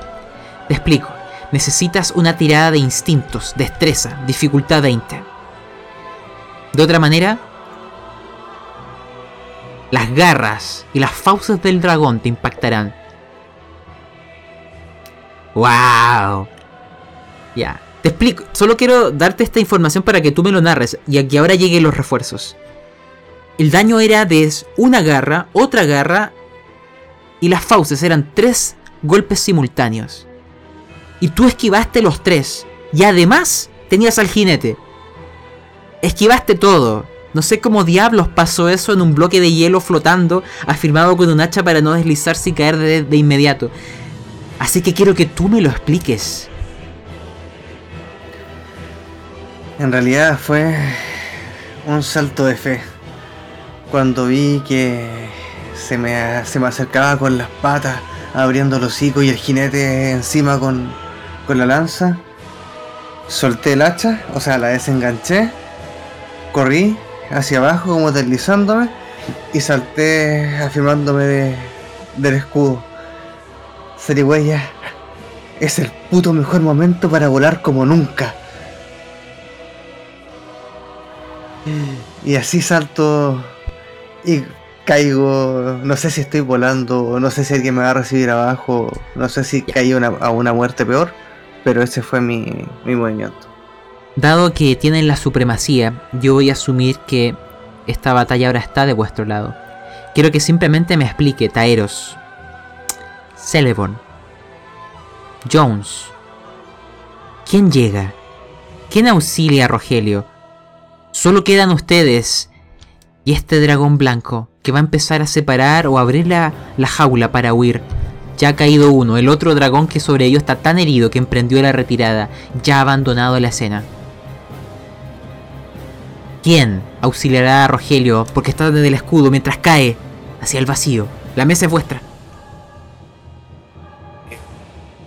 Yo siento que su ram- el ramadán de Rogelio está sin su jinete. Y le digo, y le digo a Lian, Lian, y Lian se despliega rápidamente. Y yo, eh, eh, mirando dentro de la penumbra, que se empieza a disipar, logro ver cómo va cayendo Rogelio. Y, y Lian se tira en picada para que lo podamos recoger. Y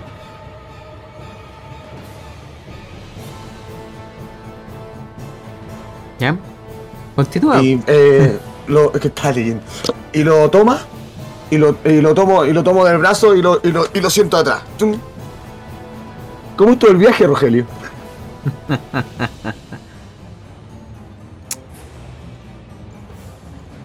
Taeros, tú que te has recuperado con la magia, quiero que enfrentes tu miedo y que acudas a donde está este dragón mientras los bloques de hielo se van fragmentando y cayendo como si un planeta estuviera rompiéndose y los fragmentos caen, son gigantes, son montañas que descienden, atravesando aquello. Tú tienes la opción Deja atrás tu miedo y esta vez enfréntalo.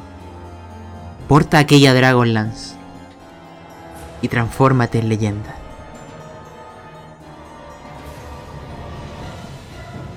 Tengo un vínculo especial con este Ramadaz. Así que le doy algunas indicaciones para que se lance en picada. Al mismo tiempo, le me tomo a centelleo florido. Digo, es momento de brillar.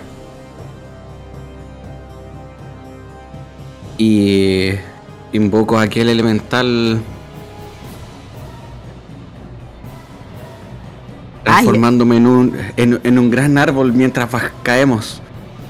Y tomo la lanza, la Dragon Lance, para tratar de atravesarlo y caer. O sea, para, Hacerlo caer. para entender esto, ¿ya? Porque, digo, tipo, Centelleo Florido empezará como... Sus zarcillos empezarán a rodearte mientras empieza a gritar... Empieza a rodearte.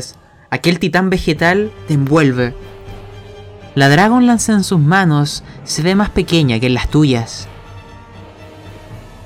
E imagino que incluso parte de sus zarcillos, como si fueran cadenas, buscan a aquel dragón para guiarse, o al propio Ramadás en el aire, como si fuera una cometa, y tú simplemente descendiendo con una soga conectada a la misma. En esa situación, puedes invocar tu trasfondo de. del. del redimido. Y lanzar tu tirada de ataque. Recuerda que es con ventaja al, al ser contra un dragón.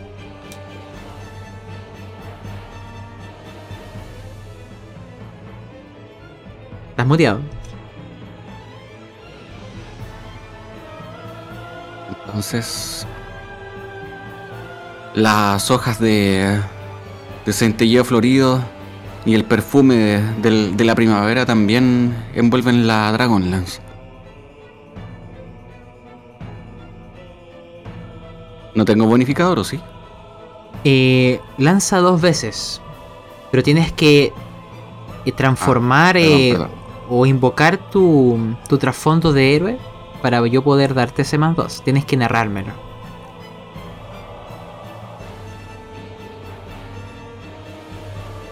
Entonces,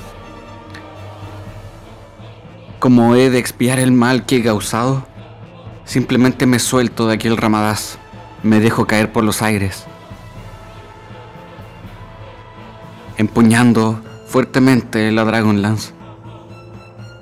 El perfume y las hojas me envuelven acercándome cada vez que me acerco a este dragón blanco. Tengo que expiar el mal.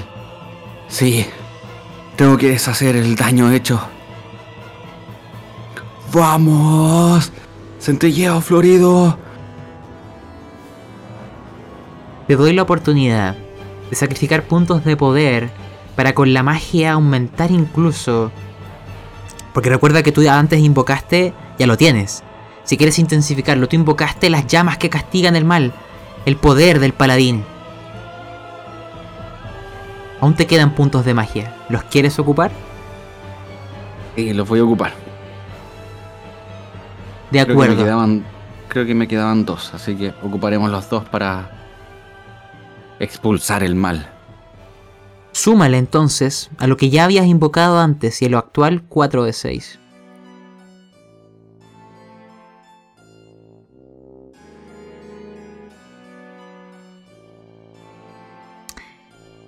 Voy a asumir que con eso es suficiente.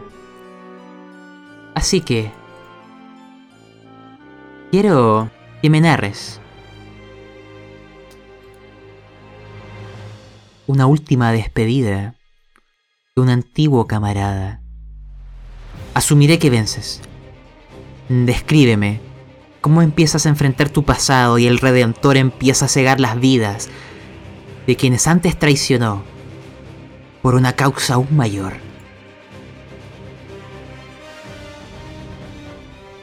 Aquel jinete es Antón, ¿cierto?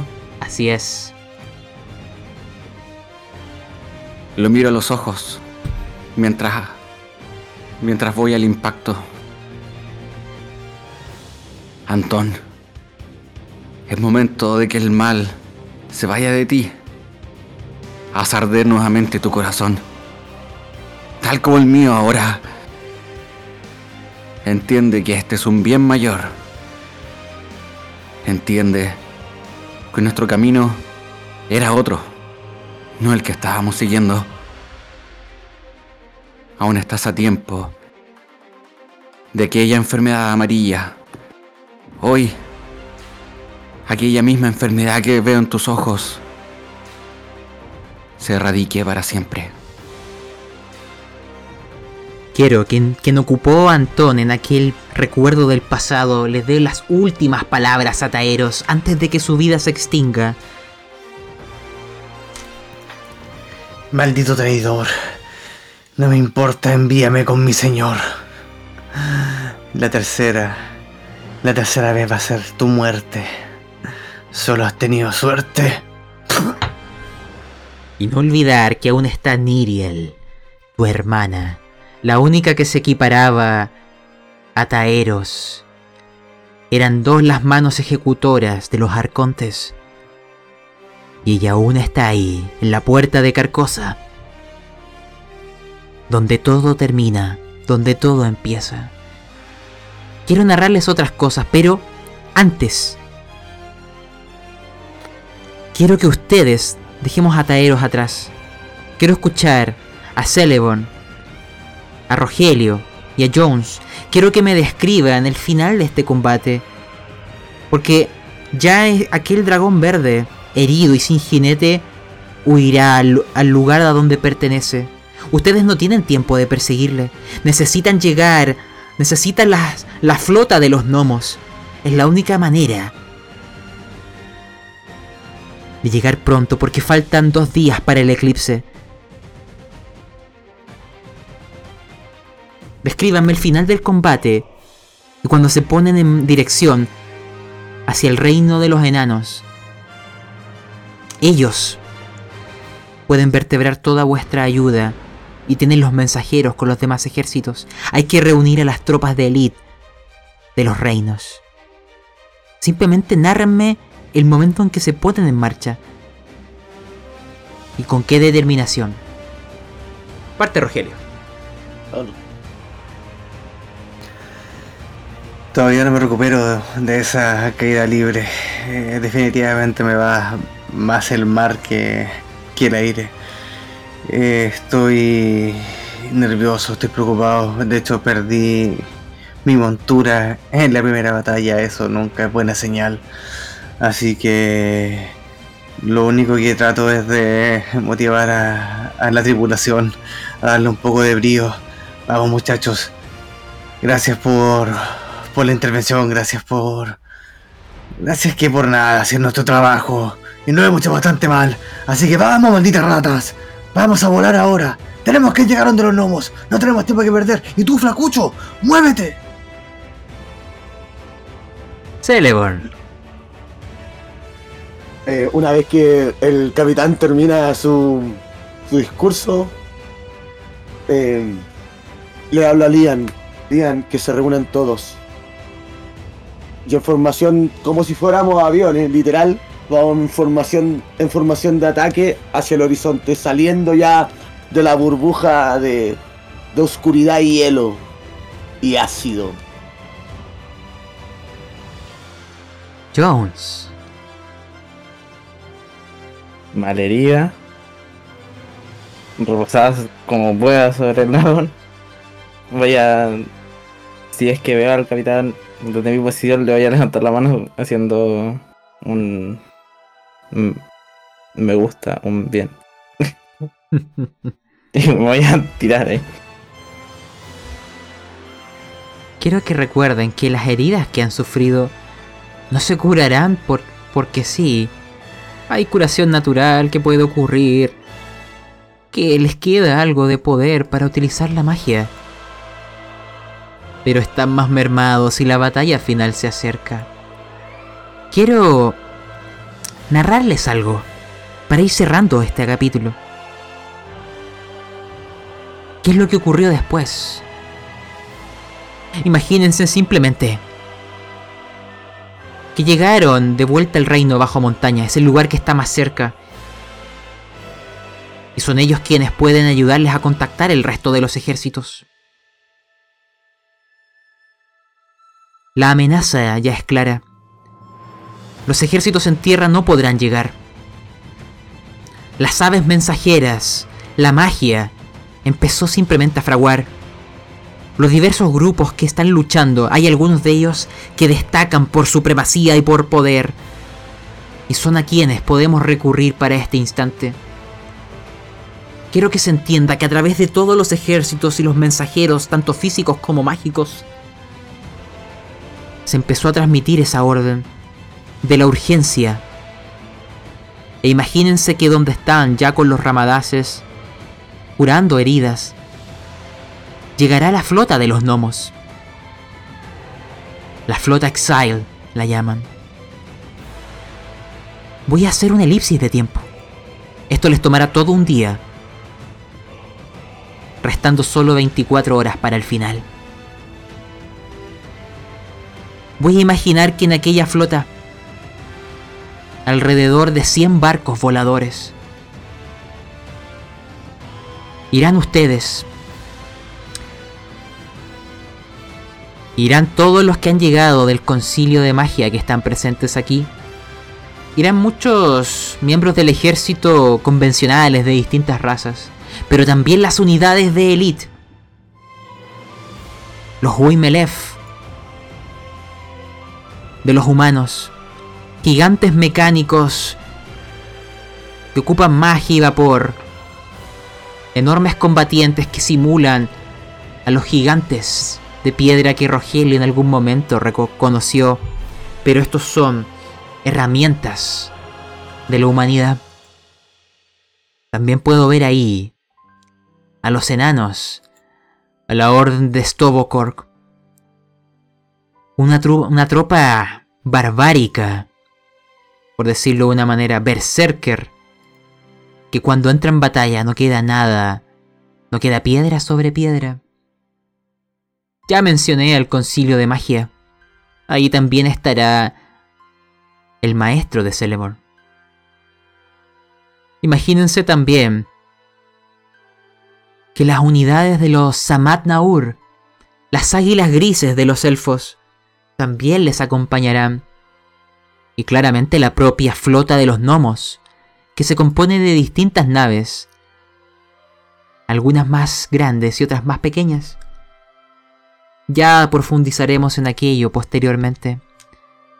Solo quiero que imaginen, como si fuera ese salto de tiempo, que esta flota, transportando lo que pudo reunir en esas horas, priorizando las unidades más fuertes que tienen los ejércitos, emprendió, emprendió su vuelo siguiendo la dirección que Quintán les marca, aquella brújula que lo vincula con Saeir, atravesando una zona que ya dejará de ser vuestro mundo y comenzará a ser el otro. Los barcos vuelan por una tierra oscura, una noche eterna, una luna que no es la nuestra, y brumas que nos envuelven. En aquel lugar, y para cerrar les daré una última visión, verán lo siguiente. El tiempo aquí parece funcionar distinto. Las propias brumas jugarán con ustedes. Y un viaje que debería ser más breve durará mucho más de lo necesario. Ya no están en vuestro mundo, están en la intersección. Porque la tierra de las brumas, el semiplano del pavor de Ravenloft, siempre se ha dicho que los poderes oscuros han devorado enormes zonas de tierra de otros mundos. Pero siempre las podemos ver llegar cuando estamos en Ravenloft. Pero nunca las hemos visto ser desgarradas de un mundo propio como ustedes ahora. Si llegan a fallar, todas estas tierras pertenecerán al semiplano del pavor.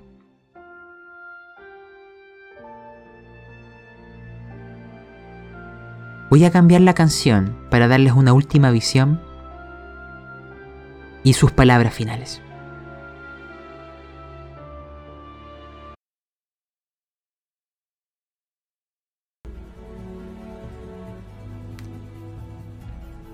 Imaginen esto con esperanza, a pesar de lo que lo que les diré no es para nada así. La flota Exile transportando lo mejor que podemos presentar para este instante. Los ejércitos en tierra han quedado atrás, intentando hacer movimientos de pinza para que los orcos que llevan la peste amarilla se les dificulte retroceder. Lo que ustedes verán, siguiendo la brújula que está en el interior de Quintán, es en la tierra, los desiertos, de Barkershire, un hoyo gigante negro, un vacío, unas cadenas que parecen ser inmateriales, de las cuales hay varias cortadas que representan cada uno de vuestros viajes hacia el pasado, y otra más, debido a la muerte de Tíndalos, que es parte de lo que lo ata a este mundo. Esa fortaleza, que es simplemente una unidad de roca, lo que parece ser una construcción desvirtuada, trastornada, y está y no está. Del cielo verán que ya no están las estrellas, parece un piso, una superficie, y de la misma parecen descender como enormes garras o brazos, que están empujando la fortaleza hacia el suelo, hacia ese vacío, hacia ese espacio, para que llegue a nuestro mundo y la conexión sea realizada. En el cielo verán cientos de dragones y jinetes del quinto sello. En el suelo verán los ejércitos de los orcos que están con la peste. Pero también verán algo distinto. No solo están los ejércitos contrarios de los orcos, los que no han sido contaminados, sino que de las cadenas que aún persisten. Hay algo subiendo por ellas. Verán que hay gusanos gigantes que rodeándolas están escalando hacia la fortaleza. En su interior van tropas de los orcos y sobre alguno de ellos la propia Saeir, que verá llegar esta flota desde la distancia. Y los ramadaces con ella. Mientras la fortaleza sigue descendiendo y en el cielo se ve el cometa amarillo que se detiene justo sobre nuestras cabezas. Porque las 24 horas ya han cambiado, el tiempo se trastorna en la tierra de las brumas. El cometa ya está sobre nosotros y esa luz amarilla golpeará desde el cielo atravesando las dimensiones y verán que la fortaleza comienza a descender cada vez más fuerte. Aquellas garras que representan lo que desea entrar la comienzan a empujar y desde la tierra en cientos de gusanos se elevan hacia las estrellas y empujan a la fortaleza de vuelta en este choque de fuerzas entre el corazón de nuestro mundo y los hijos de las brumas. Y es ahí donde solo falta el eclipse para que se complete, para que la fortaleza llegue a nuestro mundo y todo se cierre esta flota tiene que atravesar. Porque verán que en el momento en que el cometa estuvo en el cielo, la propia fortaleza, la citadela y donde yace la puerta de Carcosa, hay una capa que empieza a cubrirla, como una coraza, una crisálida. El tiempo se agota. ¿Cuántos entrarán antes de que se cierre como un huevo esperando nacer? Dependerá de ustedes, pero quiero que esa sea la imagen con la que se queden. Con un combate en tierra. Con dragones atacando gusanos que suben por estas cadenas. Que transportan a su vez orcos en su interior. Con algunos de ellos sosteniendo la citadela. Y muchos de los dragones, cientos de ellos, dirigiéndose como una bandana de aves hacia la flota de los gnomos. Porque de seguro serán muchas las naves que caigan. No sé cuántos lleguen hacia el otro lado, pero aquellos puntos que en algún momento les dije que podían ganar es para esto. ¿Cuántos llegarán antes de que se cierre la citadela? ¿Cuántas unidades tendremos para ayudarnos en la batalla final? dependerá de este avance y los puntos les permitirán asegurar ciertas unidades. Quiero que ustedes cierren esto. Pensando que Saeir les está viendo llegar. Rogelio. Cuando veo esta oscuridad en el cielo, veo este choque de titanes y pensar que la pequeña está ahí quizás viendo cuando estamos llegando.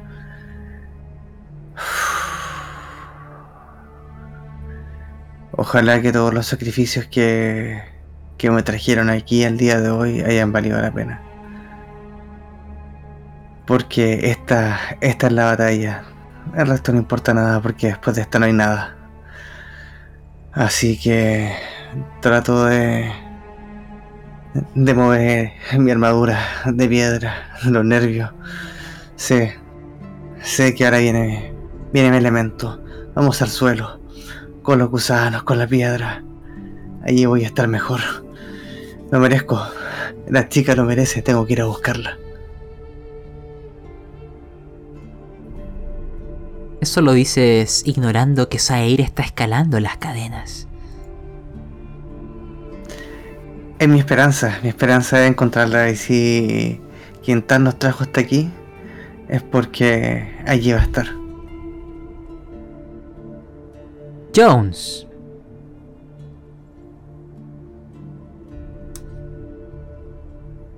Bueno, lo que si quiero no decir, pero que quien lo note lo notará.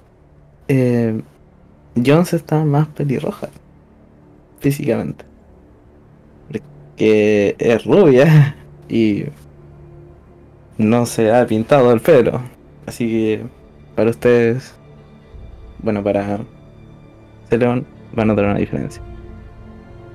Y mm, la verdad, no está tranquila, pero se siente más cómoda en el suelo. Porque puede haber algún recoveco y puede ser más. Y en el momento en que tiene como la corazonada de estar viendo a Zair, piensa muy para sus adentros. No esperaba esto, pero confío en ti. Yo sé que puedes. Señor Taeros, tus palabras finales. ¿Y qué le dice? ¿Qué le diría Centelleo Florido a usted en este instante? Centelleo Florido definitivamente haría una expresión de cielos, ¿dónde nos estamos metiendo? Y Taero solo tendría palabras de de tranquilidad, calmarle. Yo antiguamente no sabía exactamente lo que iba a ocurrir luego de atravesar la puerta de Carcosa. Pero ahora, en estas brumas, veo aquella desolación y la percibo como si estuviese carcomiendo mi corazón. Aquella angustia que desde aquel día ha atormentado mis sueños. Veo aquel lugar con mucha esperanza, pues sé que nuestras fuerzas van a, a sobrellevar todo este gran desafío. Lo sé. Estoy convencido. Ya veo. Y no sé si nuestro mago está con energías. Parece que no. Es demasiado tarde. Quiero que se cierre con la siguiente escena. No aquí. Alejémonos de este lugar. Que Sair se llene de esperanza viendo los barcos llegar. Volvamos a donde está Brilda. A ese cadáver que está entre las rocas porque en su rostro muerto y esa expresión de miedo sigue dando vueltas como cuervos aquellas palabras y aquel miedo que sintió hace 80 años, ahora por primera vez lo entiende. Ahora lo entiende. Y no pudo decírselo a nadie. Una revelación para burlarse en el momento final. Sus ojos están llenos de lágrimas temiendo lo que va a ocurrir. Ahora solo dependerá de ustedes. Y con ello terminamos este episodio, así que ya fuera de la historia, si quieren dejar alguna palabra o reírnos de nuestro mago que cayó inconsciente. Muy bueno, muy bueno. Muy poca vida me quedó. sí, Tengo miedo.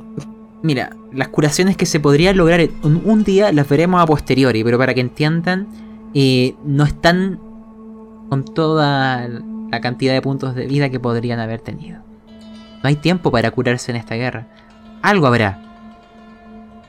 Ya lo veremos. de ocupar magia y cataplasmas. Yes. Y yo voy a mm, meterme en todo lo que no que pueda. Sí. Oye, estuvo virgida la, la sesión. Yo en algún momento dije, chucha, aquí fuimos. Bueno, me lanzaré y me lancé. Que la de las Dragonlance les salvaron. Por algo eran armas tan buenas para que ocuparan los antiguos héroes. Mm. Y Yo ahora no me que- ocupé. Ah, no. Pero por eso estuviste también a punto de. Pero es que estuve a punto de antes de hacer algo. Yo no alcancé ni a usarla. Sí. Eh, bueno, eran tres dragones. Acá hay cientos, o miles quizá. Eh, la manera en que vamos a enfrentar esto es muy distinto. Aquí, recordar, la misión no es derrotar a quienes nos rodean. Es saber cuántos de nosotros podrán llegar antes de que se cierre aquello, porque el cometa ya no solo pasó por el cielo, se detuvo sobre nuestras cabezas. Cuando eso se cierre nadie más podrá entrar. O sea, esta es una batalla para saber cuántos de ustedes y quienes les acompañan alcanzarán a adentrarse y llegar a la puerta de Carcosa antes que todo sea demasiado tarde. Ya veremos cómo lo resolvemos. Pero aquí comienza el fin.